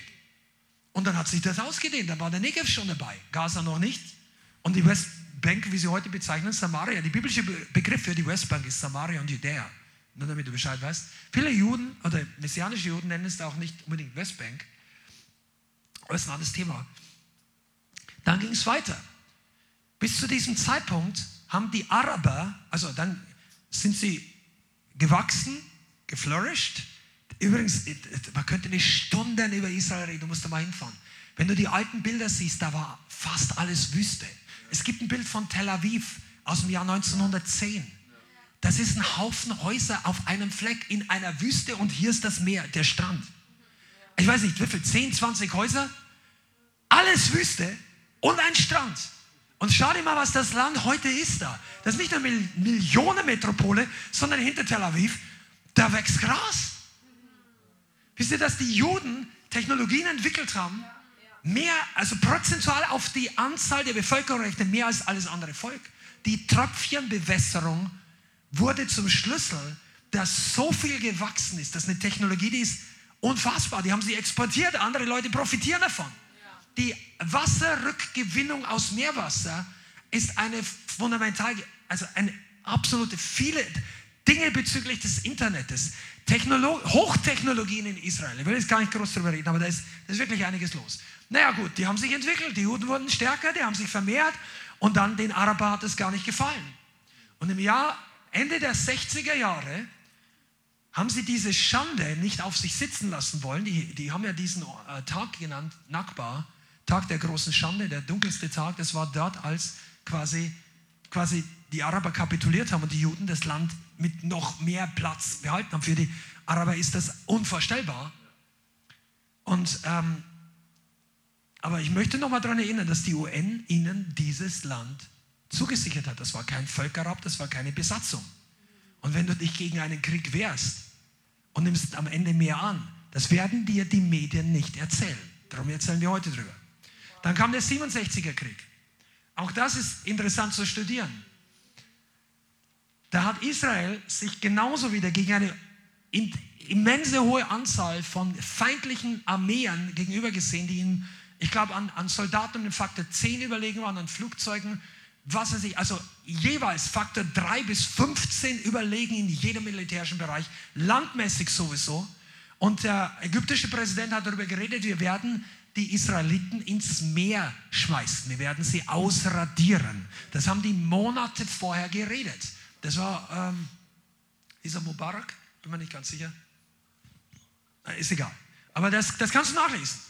Und die haben sich hochgesteigert in einer Rhetorik, bis Israel gesagt hat, wenn wir jetzt warten, bis sie alle angreifen, dann sind wir platt in einer Sekunde. Und dann haben sie gesagt, wir werden zur Verteidigung die Luftwaffe der anderen ausschalten. Wir schauen nicht zu, weil wir können das Land nicht. Israel hat keine Verteidigungszone. Ist ja eigentlich klar, wie klein das Land ist. Von hier bis nach Friedberg, wo wir wohnen, das ist die Breite an manchen Stellen vom ganzen Land. Du kannst dich da nicht zurückziehen und sagen, da vorne kämpft die Armee, hier sind unsere Frauen und Kinder. Da ist sofort jeder tot. Und Golda Meir, eine Premierministerin viel später, hat mal gesagt, wenn die Araber oder die, die Terroristen die Waffen niederlegen, dann gibt es Frieden. Wenn die Israelis ihre Waffen niederlegen, dann gibt es kein Israel mehr. Und das ist ein historischer Fakt. in der Neuen. Naja, und was, was ist passiert? Israel hat den 67er Krieg gewonnen in sechs Tagen. Und wenn du irgendwann mal moderne Wunder lesen willst, dann befasst dich mal ein bisschen. Ich gebe euch heute auch ein paar Nuggets. Äh, spul das nachher noch zurück, notiere das später. Against All Odds, eine Dokumentation von Michael Greenspan, der die Wunder zusammengefasst hat, militärische, natürliche und manchmal Dinge, die in diesen Dingen, zwei Kriegen passiert sind, zum Teil 1948, die menschlich gar nicht erklärbar sind. Und da möchte ich dich jetzt mal ein bisschen herausfordern. Vielleicht bist du ja da total positiv, aber es gibt Leute, die denken, dass die Juden, die, das moderne Israel, äh, hier total Unrecht tut und sie soll sich sofort zurückziehen. Okay, dann Befass dich mal mit diesen Kriegen 1967 und 1973, der Yom Kippur-Krieg, der in Beziehung zu dem, was letzten Samstag passiert ist, hat. Die sind vollkommen überfallen worden und dort sind Wunder passiert. Es gibt Leute, die erzählen, dass Bienen losgezogen sind und gegen die Feinde gekämpft haben. Die sind weggelaufen, weil sie von Bienen überfallen wurden. Es gibt, es gibt Berichte, wo, wo Leute Jerusalem verteidigt haben. Ich weiß nicht mehr genau, in welchem Krieg. Es kann sein, dass es 48 oder 67 oder 73 war, in einem Krieg. Und sie hatten den Hügel zum, nach Osten mit zehn Leuten oder was verteidigen sollen. Und es kam eine immense hohe Anzahl von Feinden auf sie zu. Und sie hatten nur noch begrenzte Anzahl von Munition. Und sie schießen und verteidigen und halten die Stellung, dann war ihre Munition fast so gut wie weg. Dann haben sie gesagt, okay, wir können jetzt nur noch schießen und dann sterben wir. Und dann laufen die diesen Hügel hoch, die Feinde, und bevor sie auf sie draufgehen, schauen die alle in den Himmel, fangen an zu schreien, Ibrahim, Ibrahim, und laufen alle weg. Und dann erzählt ihnen später jemand, dass die Abraham gesehen haben. Und die lassen Israel los und laufen weg. Dann gibt es andere Berichte. Ja. Ich komme gar nicht mehr. Wo ein, mindestens zwei Leute militärisch unerklärlich, also unvorstellbar eigentlich, wenn du mal Kriegsheroes sehen willst, die nicht ähm, sich hinter Zivilisten verstecken, sondern ihr Leben hingeben für ihre Frauen und Kinder, dann google mal äh, Avictor Kalahani, glaube ich heißt er, ich habe meine Notizen irgendwo hier, bin schon drunter drüber. Kalahani und auch Zwika Greengold. Das waren zwei unterschiedliche Leute, die im 1973er Krieg gekämpft haben. 1973 haben die Araber zurückgeschlagen, vollkommen unerwartet und Israel absolut überrascht. Am Yom Kippur, dem höchsten Feiertag, wo alle auf Urlaub waren, alle Soldaten und die haben auch etwas geschlafen, die Armee damals, also beziehungsweise haben sie nicht Warnungen zum Teil ignoriert, meines Wissens nach. Und sie haben massiv Niederlagen eingesteckt. Und in dieser Zeit ist der Feind vorgerückt, bombardiert und die haben in kürzester Zeit die Reservisten zurückgeholt. Und besonders im Norden Israel sind die Syrer vorgerückt. Da war das Verhältnis für ein paar Tage 1200 Panzer der Syrer gegen ungefähr 150 der Israeliten. Eine, und die haben sofort das Land, Golanhöhen, wisst ihr? Und da gab es interessante Kämpfe dort oben. Und da gibt es Berichte, dass Panzerkommandeure, einer ist der Kolani, Kahalani, für ein, zwei Tage hunderte von Panzer mit ein oder drei oder vier Panzern zurückgehalten hat. In der Nacht, am Tag, mit intelligenter Taktik, aber auch totaler, wie soll ich sagen, das war glatter Selbstmord, sich reinzugehen. Dieser Zwicker Greenspan, äh, Greenspan nicht, Green Gold, von dem habe ich erst einem halben Jahr gehört. Der war irgendwie 22, ist auf eigene Faust per Anhalter aus dem Yom Kippur Urlaub von der Gegend von Haifa zurück nach Golan, wo er stationiert war, hat festgestellt, alle seine Panzer, seine, seine Kompanie ist schon los in den Krieg, hat nichts mehr gehabt, haben sie noch zwei defekte Panzer gehabt, die haben sie repariert, hat eine, eine eigene Unit gegründet, hat sich gemeldet, ich bin hier, ich kann ausrücken und dann sind die zu zweit losgefahren gegen Panzer und haben und dann die Geschichte von dem ist crazy. Der hat in kürzester Zeit Dutzende von Panzern des Feindes mit, mit persönlicher Hingabe total überwältigt. Der hat die aufgehalten, hat 36 Stunden lang durchgekämpft, sechs oder achtmal den Panzer gewechselt, weil er öfter getroffen wurde. Einmal hat er und sein Fahrer, äh, er, er und sein ihr Soldaten, also der, der die Kanone bedient. Es gibt ja den Fahrer, der den Bordschützen und der Kommandeur. Er war der Kommandeur. Der Fahrer ist verbrannt. Der, der, der, der, der, der Bordschütze und er haben gebrannt, sind raus, die, haben, haben Verbrennungen gehabt. Er steigt in den nächsten Panzer und ist weiter. Der hat siebenmal das Ding, 36 Stunden durchgekämpft und hat wirklich, ich weiß nicht, 40 oder 60 Panzer. Das kannst du menschlich nicht erklären. Der hat seine eigenen Leute gesagt, wir müssen da oben hin, da, da müssen wir die Panzer aufhalten. Von den anderen. Dann seine Leute wollten nicht mit ihm mitgehen. Sagen, das ist Selbstmord. Sagen, ja, aber zwischen uns und der Bevölkerung, zwischen dem Feind und der Bevölkerung sind nur noch wir. Und dann ist das ist nicht die Herzenshaltung von Terroristen, die sich hinter Frauen und Kindern verstecken. Das ist die Haltung eines Familienvaters oder eines jungen Mannes, der um sein Land und zum Schutz der Bevölkerung kämpft. Und irgendwann nach 36 Stunden ist er ausgestiegen, hat gesagt, ich kann nicht mehr, ist umgefallen und wir haben es ins Lazarett. Aber das Erstaunliche ist, und das müsste einfach, Gott ist so genial. Ich will, gib mir heute die Zeit. Wenn du willst, geh nach Hause. Aber ich, ich, ich merke, wie der Heilige Geist hier ist. Freunde, ihr könnt, pass mal auf der, das große Problem im 1973er Krieg, und jeder Jude bis zum heutigen Tag sagt, das war der schwierigste Krieg seit 1948, weil sie hatten keine Munition, zu wenig Waffen, sind komplett überrascht worden und sie wären beinahe untergegangen. Und Golda Meir, die damals die Premierministerin war, die hat angefleht, den amerikanischen Präsidenten Unterstützung zu schicken. Und auch das ist in diesem Dokument, kannst du dich erinnern? Against all odds. Und die, der amerikanische Präsident war unter innenpolitischen Druck und sein Außen, soweit ich weiß, seine anderen Politiker wollten Israel nicht so stark unterstützen. Da hat sich auch Henry Kissinger überhaupt keinen guten Namen gemacht, von dem ich persönlich auch nicht sehr viel halte. Aber das ist ein ganz anderes Thema. Der, da, der war damals Außenminister. Und der Präsident, Golda Meir hat diesen Präsidenten angerufen in der Nacht, sagt, Herr Präsident, wir brauchen Ihre Unterstützung oder wir gehen alle unter. Und dann sagt er, was soll ich denn machen? Und dann hat er eine Liste von Sachen gegeben. Und dann sagt plötzlich Präsident Nixon folgendes: Hör zu, und du, du musst es einfach, das, das ist Gott. Er sagt, weißt du, als ich ein kleiner Junge war, Präsident Nixon am Telefon mit Golda Meir, in der Nacht, wo der Krieg, einen zweiten, sagt, als ich ein kleiner Junge war, hat meine Großmutter immer für mich gebetet. Oder die Mutter, ich weiß nicht. Die Mutter? Die Oma.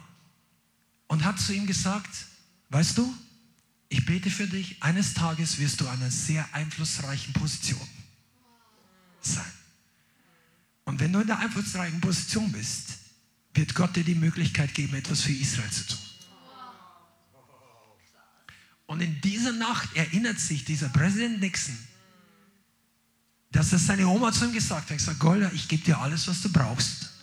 In diesem Moment und habe per Präsident Dekret Luft mit Luftbrücke alle Waffen rübergeschickt und hat sich persönlich durchgesetzt gegen innenpolitische Widersacher. Das kann nur Gott machen. Dann kamen diese, dann waren massiv Waffen auf dem Weg. Aber in der Zwischenzeit mussten die dort oben aushalten. Versteht ihr, was ich meine? Nicht überfallen werden. Das heißt, diese, die dann später als Kriegshelden in die Geschichte, die mussten einfach nur Tage überbrücken. Und dann kam Verstärkung. Und dann hat Gott das Blatt gewendet. Und ich sag dir, wenn, da gibt es noch viel mehr Geschichten. Das sind Units, die verstreut worden sind unter die Feinde und belagert. Und es war Nacht. Und die finden sich in einem Minenfeld wieder. Ja. Weißt du, was Minen sind? Landminen. Wenn du gehst und du trittst auf einem falschen Ding, dann explodiert alles. Du bist sofort tot. Und dann haben sie, okay, wir müssen jetzt, hier kommen die Feinde, hier ist ein Minenfeld, wir können gar nicht laufen. Die haben sich hingekniet, was sie gelernt haben, das Bajonettmesser, den Boden durchgehackt, bis sie ein metallisches Geräusch, wenn sie das finden, rausgraben, ein Stück weitergehen. Unfassbar schwierige Situation. Dann kam plötzlich aus dem Nichts ein Riesensturm. Die Sonne, also der Mond wurde dunkel. Die haben gesagt, sie haben das nicht erlebt. Die mussten sich am Boden festhalten. Ein krass. Und dann plötzlich nach einer halben Stunde, nach einer Stunde war alles wieder weg. Sie sagen, was war das? Und dann schauen sie sich um und 20 Zentimeter vor dem Sand war nicht mehr da. Überall, wo die Minen sind, schauen Metallzünder raus und die brauchen nur durchgehen. Gott ist einfach unfassbar am Wirken unter seinem Volk. Pass auf, heißt das jetzt, dass alles, was im politischen Israel passiert, Gott will? Überhaupt nicht. Heißt das, Christen sollen alles unterstützen, egal was Israel tut? Überhaupt nicht. Und ich sage dir mal ganz im Ernst, das israelische Volk ist sehr divers. Es gibt sehr liberale und säkuläre Juden. Tel Aviv gilt als Welthauptstadt von einer ganz großen Bewegung, die nichts mit biblischen Werten zu tun hat. Aber es gibt auch sehr religiöse und ultraorthodoxe Juden und alles zwischendrin. Und auch wir haben Erfahrungen gemacht, die nicht positiv waren mit Juden. Erst vor ein paar Monaten. Wir waren dort, also nur mit ein paar. Aber weil, wenn, wenn ihr denkt, das ist eine Predigt, dass wir alles absegnen sollen, was, was Israel macht, das ist es nicht. Die haben erst vor ein paar Monaten wirklich, wir haben das erlebt mit ein paar hundert anderen weltweiten Christen, die sich dort getroffen haben für ein Gebetstreffen direkt in der Nähe des Tempelbergs. Kamen ein paar hundert ultraorthodoxe Juden und haben äh, geflucht, stundenlang geschrien, die Christen verflucht, Türen eingedrückt, Scheiben zerschlagen, die wollten wirklich gewalttätig werden, wurden ein paar verhaftet, die Polizei hat eingegriffen, aber das waren nur ein paar. Die Mehrheit der Leute ist nicht so. Ich möchte jetzt ein bisschen Mensch, zum Abschluss kommen.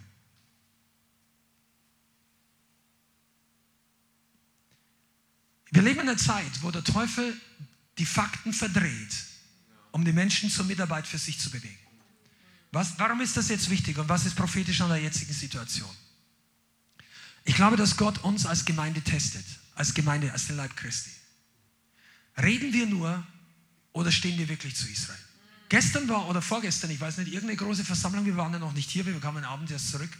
Tausend Leute hier in Frankfurt, die gegen Israel demonstriert haben. Ich sage mal, das, das geht in meinen Kopf menschlich nicht ganz rein. Da wird ein Volk überfallen von Terroristen und es, die, die nur in erster Linie auf, auf Zivilisten gehen. Massaker ohne Ende, Köpfen von Frauen, Kindern.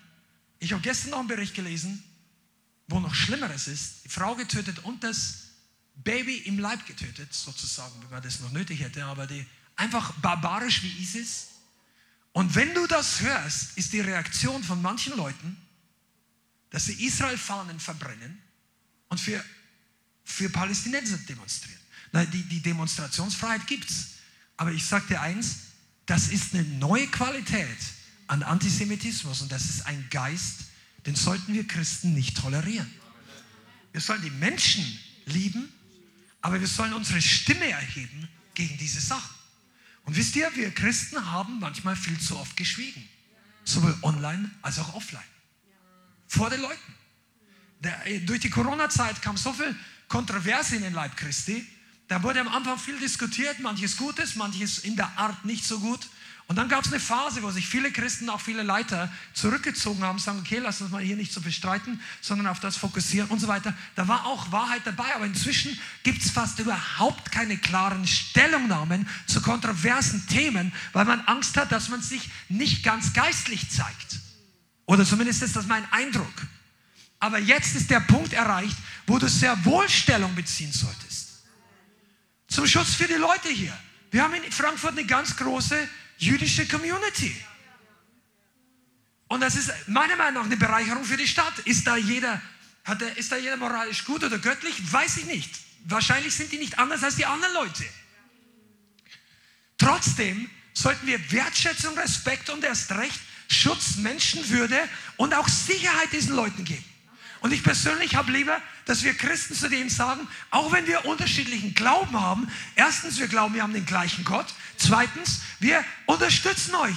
Wir wollen euch segnen. Wir sind für euch da und wir stellen uns zwischen euch und diesen Leuten, die euch umbringen wollen. Macht das mal geistlich. Sei, lasst uns als Gemeinde mal nicht träge sein. Im Gebet, wenn wir für Israel beten Und by the way, wir beten auch für die Palästin Palästinenser. Wir beten auch für Hamas-Leute, nämlich dass sie eine Umkehr und eine Begegnung mit Jesus Christus haben. Das ist möglich, das ist machbar. Es gibt Zeugnisse von einem Hisbollah-Kämpfer, die sind ja die gleiche Kategorie, nur eine andere Einheit sozusagen. Der hat, der hat im Gefängnis, Jesus ist er begegnet. Und dann war er verwehrt und später hat er sich bekehrt. Gott kann all diese Dinge tun. Aber finde dir Leute, die jetzt dafür eintreten. Oder regst du dich nur darüber auf, dass das alles nicht gut ist. Und der und jene und die und jene Politiker. Ja, es gibt schon Gründe, sich aufzuregen. Es gibt nicht unbedingt gute Gründe. Aber es gibt, wir müssen schauen, dass wir unsere Seele in göttlicher Ordnung halten. Aber lass uns mal nicht so passiv sein. Ich stelle mir auch die Frage, keine Ahnung, wie das weitergeht, aber der Grund, warum das prophetisch ist, ich sagte jedes Mal, als Israel in großen Schwierigkeiten war, ist geistlich mit dem Leib Christi etwas Relevantes passiert. Es ist nicht per Zufall. Und ich glaube, wir sollten nicht schlafen. Die prophetische Relevanz dieser Tage ist, dass wir uns selber bewusst machen, wie stehen wir zu Israel. Nicht nur einfach die Flagge schwenken und so weiter. Mach das. Aber wenn du das willst, dann mach das wirklich dort, wo es zählt. Bete dafür. Wenn du irgendeinen Arbeitskollegen hast, der total Blödsinn und hasserfüllt redet, dann nimm doch mal Stellung. Du musst den ja nicht ständig diskutieren. Aber sag du mal, nein, ich glaube das gar nicht. Und gib denen Fakten, gib denen Dinge, diese, hinter diesem ganzen, Antis, dieser jetzigen antisemitischen Ausbruch, und ich möchte das noch sagen, ist ein ganz großer Isabel-Spirit, der Opfer und Täter verdreht. Da könnte man vielleicht mal am Dienstag oder irgendwann mal eine ausführliche Einheit darüber. Du musst das verstehen. Die Medien arbeiten damit mit diesem Isabel-Spirit. Opfer und Täter verdrehen, Informationen benutzen, um Leute zu manipulieren, Sachen, die nicht stimmen. Die, Jüdi, die israelischen Soldaten müssen sich jetzt verteidigen moralisch, dass sie die Leute ausschalten, die ihre eigene Zivilbevölkerung mit tausenden Raketen umbringen. Weil der einzige Grund, warum es so wenig Tote unter, unter den Israeliten gibt, ist, weil ihr technischer Schutzschirm funktioniert und andere Dinge. Natürlich, weil Gott seine Hand darüber hat. Aber trotzdem ist ihre, ihr Bemühen, und das ist ein Fakt, dass die IDF, Israeli Defense Force, die Armee, stellt sich zwischen den Zivilisten und dem Feind und die Terroristen stellen sich hinter die Zivilisten und dem Feind und verstecken sich und deshalb gibt es so viele Tote. Sagt das den Leuten, die Medien werden das nicht bringen. Die Medien werden auch nicht bringen, dass in, in Gaza oder in der Westbank, ich weiß nicht genau, wo es war, dass kleine Kinder, da gibt es Video, die gibt es schon seit Jahren, solche Kindergartenkinder Spiele machen, was gar keine echten Spiele sind, mit AK-47, also Kalaschnikow, Spiel, Spielzeug Selbstmordbombengürteln, wie sie spielen, wie sie Juden töten und sich selber in die Luft sprengen. Das ist, das ist Kindesmissbrauch. Also ihre eigenen Kinder in einen Krieg schicken, um sich in die Luft zu sprengen. Das ist eine Ideologie, denen stimmen wir nicht zu. Kann man diese Meinung haben in einem freien Land? Du kannst sie haben. Aber ich glaube, dass irgendwo auch, und ich will jetzt nicht politisch werden, aber ich glaube, dass an diesem Punkt der Punkt erreicht ist, wo Christen ein politisches Statement geben sollen. Denn im Nazireich ist das viel zu wenig passiert. An Massen zu wenig. Und am Ende will es keiner gewesen sein. Also, der dann, der dann die Nazis unterstützt hätte. Aber die, das sagt doch heute jeder Historiker, die konnten nur das machen, was sie tun, weil die schweigende Mehrheit eben passiv war. Jetzt ist es nicht so, dass wir gleich befürchten, in Deutschland stehen neue Nazis auf mit dieser Geschichte. Aber trotzdem ist der Spirit, der un, ohne Begründung diesen Hass, Sie haben zum Tag des Hasses aufgerufen vor zwei Tagen, oder? Wann war das? Donnerstag? Freitag. Weltweit. Was ist unsere Antwort drauf? Die Liebe Gottes. Das Evangelium Jesu Christi. Weißt du, wir sollen nicht schweigen. Aber du musst denen ja nicht die Köpfe einhauen oder, die, oder kämpfen mit denen auf natürlichen, überhaupt nicht. Die Waffe eines echten Nachfolger Jesu Christi ist die Wahrheit. Der Weg, die Wahrheit und das Leben. Aber die größere Waffe ist das. Also der Gott, dem du dienst, der hat seinen Nachfolgern gesagt, lasst dich lieber selber umbringen, liebt eure Feinde, tut Gutes denen, die dich hassen. Und wenn du einem Gott dienst, der von seinen Nachfolgern verlangt, andere zu töten, damit er Ehre bekommt, dann ist es nicht der größte Gott. Es ist nicht der, der ganz oben ist. Ein Gott, der seine Feinde oder Ungläubige ermorden lässt. Ob er Gott ist oder nicht, kann man diskutieren, aber es ist nicht der Allerhöchste. Der Allerhöchste, El Elyon, hat seinen Sohn gesandt in diese Welt, damit alle Menschen, Juden, Araber, Griechen, Deutsche, wer auch immer, gerettet werden können. Das ist Evangelium. Ich muss aus Zeitgründen einfach hier einen Cut machen. Ich möchte euch aufrufen, als Gemeinde in ein paar praktische Dinge zu gehen. Lasst uns beten für Israel. Zweitens, lasst uns öffentlich Statement ablegen. Nicht nur, dass wir dazu stehen, sondern sei ein Werkzeug, dass die richtigen Informationen zu den Leuten, die es nicht kennen, rüberkommen. Drittens, unterstütze Israel praktisch. Deshalb habe ich heute das Opfer noch nicht gemacht. Wir werden es gleich noch machen. Wir werden, wir haben das seit Jahren, aber jetzt erst recht, eine persönliche Partnerschaft mit einem Pastor in Ashdod, der ist Israel Pochta, passender Name, der kommt aus der Ukraine, ist ausgewandert, hat dort eine Gemeinde gegründet, ist eine gute, relativ große Gemeinde, ein paar hundert Leute für israelische Verhältnisse, messianisch gläubig. Wir unterstützen diese schon seit längerer Zeit und andere Werke schon seit Jahren in Israel.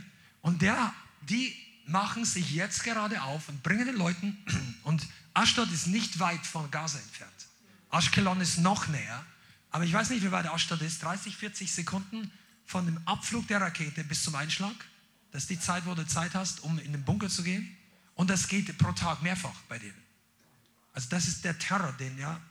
Und da leben die. Und die Leute können zum Teil nicht mehr richtig einkaufen, besonders wenn sie keine Autos haben und so. Und die bringen Nahrungsmittel Leuten, die sie brauchen. Sie kümmern sich um verschiedene Sachen. Sie haben selber auch schon Leute verloren. Er hat unter Tränen von ein paar Tagen mit einem Video erklärt, dass sie einen aus ihrer Kongregation, einen Soldaten, jetzt beerdigen müssen, weil er sein Leben in dem Krieg verloren hat. Und wir möchten die Juden nicht nur mit Sympathiebekundungen segnen, sondern auch ganz praktisch.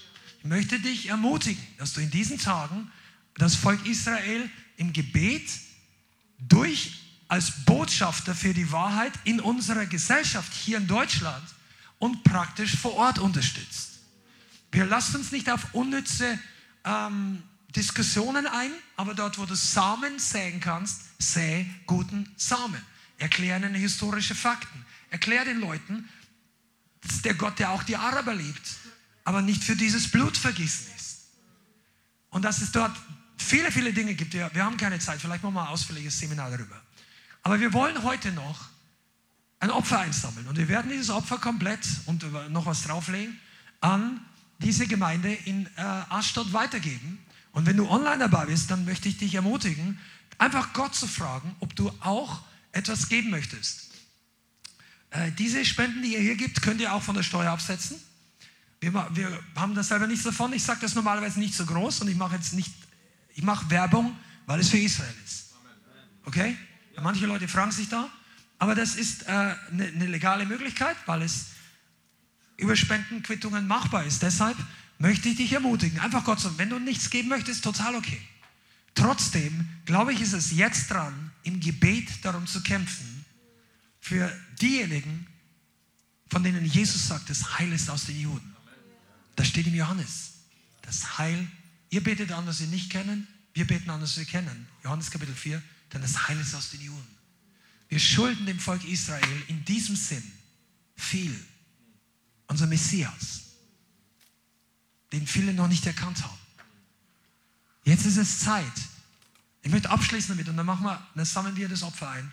Als die Bianca und ich letztes Jahr in Israel waren und unseren Hochzeitsjubiläumsurlaub genossen haben, es waren ein paar schöne Tage, haben wir ein Gespräch gehabt. Wir haben ja immer Gespräche. Du weißt schon über Gott und die Welt in Israel. An der Sternpromenade in Jaffa, also in Tel Aviv. Und da hat einer meine Kamera gesehen, meine private, und die hat gesagt, oh, gute Kamera, ich habe die gleiche. Und wir haben reden war ein Geschäftsmann. Der war relativ liberal, hat mit Gott nicht so viel am Hut gehabt, aber es war ein schönes Gespräch. Und seine Frau kam aus Jerusalem. Also er kam aus Tel Aviv. Tel Aviv ist sehr säkular, Jerusalem ist sehr religiös. Und sie war dort geboren. Und sie war ein bisschen offener, also beziehungsweise hatte da.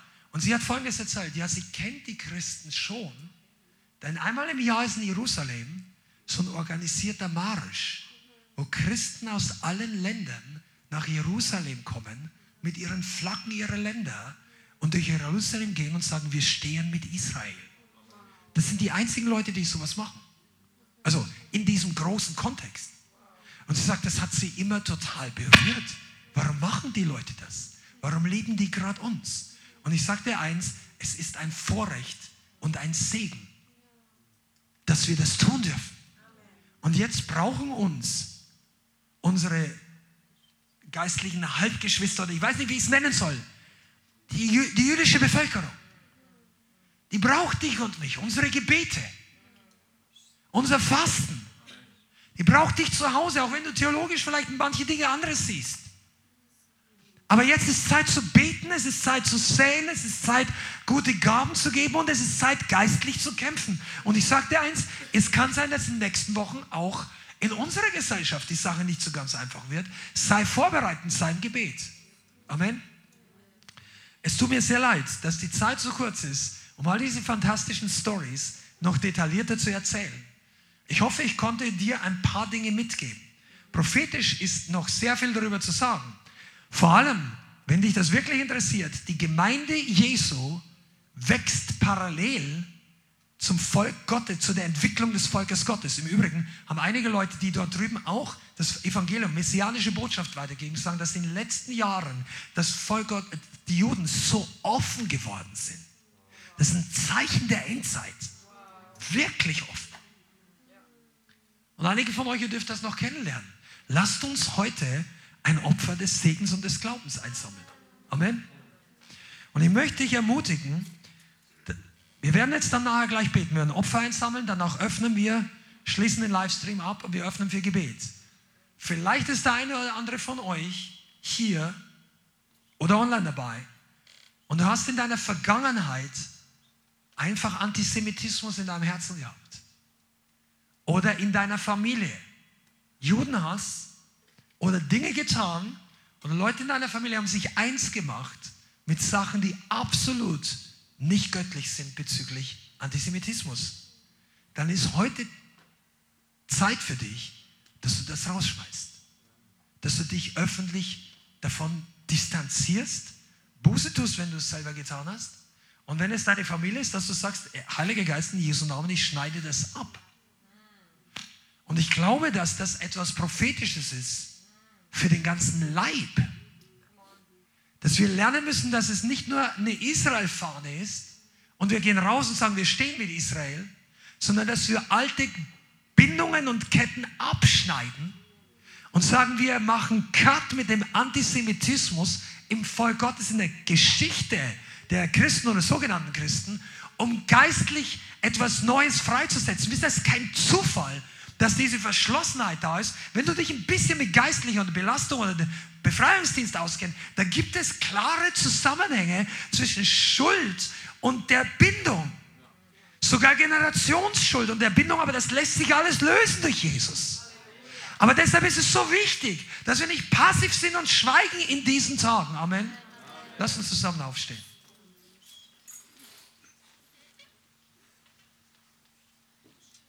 Wir wollen jetzt zusammen beten.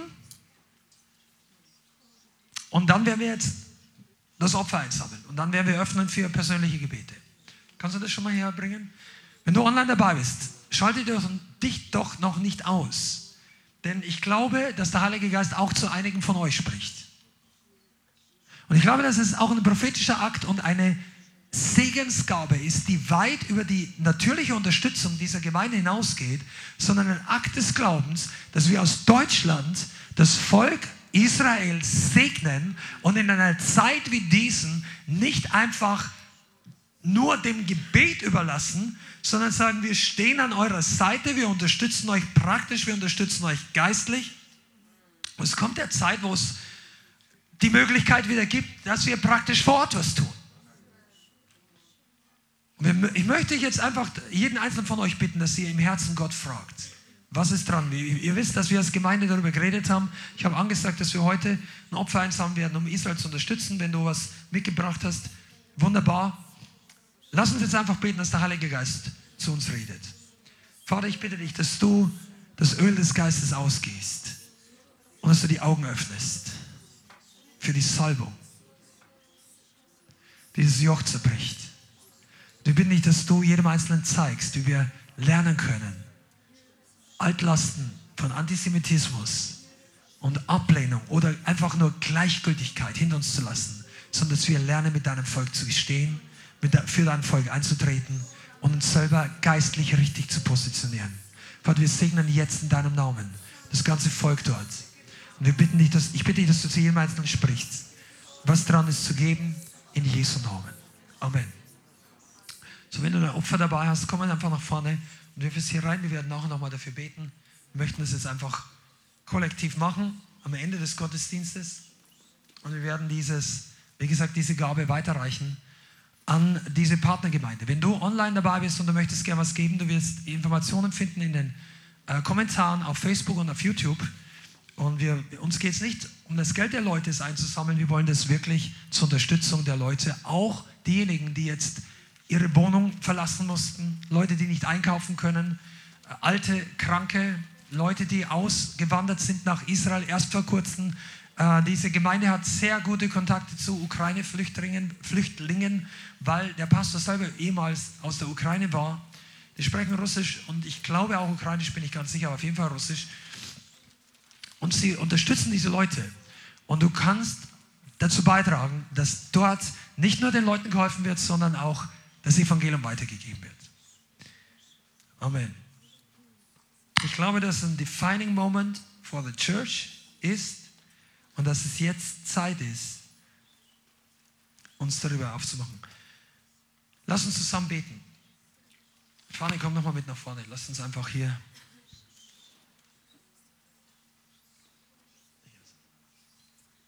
Wenn du heute nichts dabei hast oder nicht so viel, wie du geben möchtest, dann überweise es einfach aufs Konto. Äh, du findest im Internet die Information und schreib dazu, dass es für Israel ist. Wir werden jetzt erstmal eine große ähm, Spende überweisen und in den nächsten Wochen wahrscheinlich dann irgendwann nochmal, weil mich Leute schon danach gefragt haben. Also ähm, bleib da dran. Lass, frag einfach den Heiligen Geist. Wir werden jetzt einfach Israel segnen. Vater, ich bitte dich, dass du das hier gebrauchst. Dass du jeden Einzelnen segnest, der das gegeben hat. Vater, wir bringen dir das wie damals Paulus unter den Heidengemeinden gesammelt hat für die Heiligen in Jerusalem. Vater, wir bitten dich, dass du das gebrauchst hier. Jede einzelne Gabe, jeden Euro oder was immer hier unsere Geschwister gegeben haben und auch unsere Online-Geschwister ge gegeben haben oder geben werden. Wir bitten dich, dass du es gebrauchst, um Menschen in dieser Not zu segnen, um dein Volk zu segnen, um Helfer zuzurüsten, dass Materialien, Essen, Nahrung, Hilfsmaterialien an die bedürftigen Orte kommen. In Jesu Namen. Vater, wir bitten dich, dass du diese Gemeinde segnest, dass du die Leitung segnest. Über allem hinaus bitten wir dich deinen göttlichen Schutz, dass keine weitere Person von unseren Geschwistern und überhaupt von der ganzen Bevölkerung leidet und keine Rakete Todesopfer fordert. Vater, wir bitten dich, dass du das zivile Opfer auf ein Minimum reduziert werden. Du kannst vieles tun, Vater. Wir bitten dich um Schutz. Und du hast verheißen, dass die unter deinem Bund stehen, unter deinem Schutz stehen, der am Schirm des Höchsten und bleibt im Schatten des Allmächtigen. Vater, wir proklamieren deinen Schutz über das ganze Haus Israel, besonders aber, wie Paulus betet, für die Gläubigen, für die, die an den Herrn Jesus Christus glauben, Yeshua HaMashiach. Und wir segnen sie, wir segnen diese Gemeinde, wir segnen unseren Freund und Bruder Ariel Haidt und seinen ganzen Dienst, Eric Benson und die ganze Arbeit in Haifa. Wir danken dir für alle Gemeinden, die das Licht und die Wahrheit in diesem Land zum Segen für Israel hochhalten. Wir segnen alle Araber, wir segnen alle säkularen Bewohner des Landes, wir segnen jede Nationalität. Vater, wir bitten dich, dass dort der Friedefürst einkehrt und herrscht. In Jesu Namen. Vielen Dank fürs Zuhören. Wir hoffen, die Botschaft hat dich inspiriert und weitergebracht. Diese und noch mehr Botschaften findest du auch als Livestream auf unserem YouTube-Channel, zusammen mit Live-Worship und vielen bewegenden Zeugnissen. Wir würden uns freuen, wenn du auch mal in unserem Gottesdienst vorbeischaust. Alle Infos dazu findest du auf unserer Webseite, auf Facebook oder Instagram. Links dazu findest du in der Beschreibung. Schreib uns gerne dein Zeugnis oder dein Gebetsanliegen unter info at lighthouse.center. Tschüss und bis zum nächsten Mal.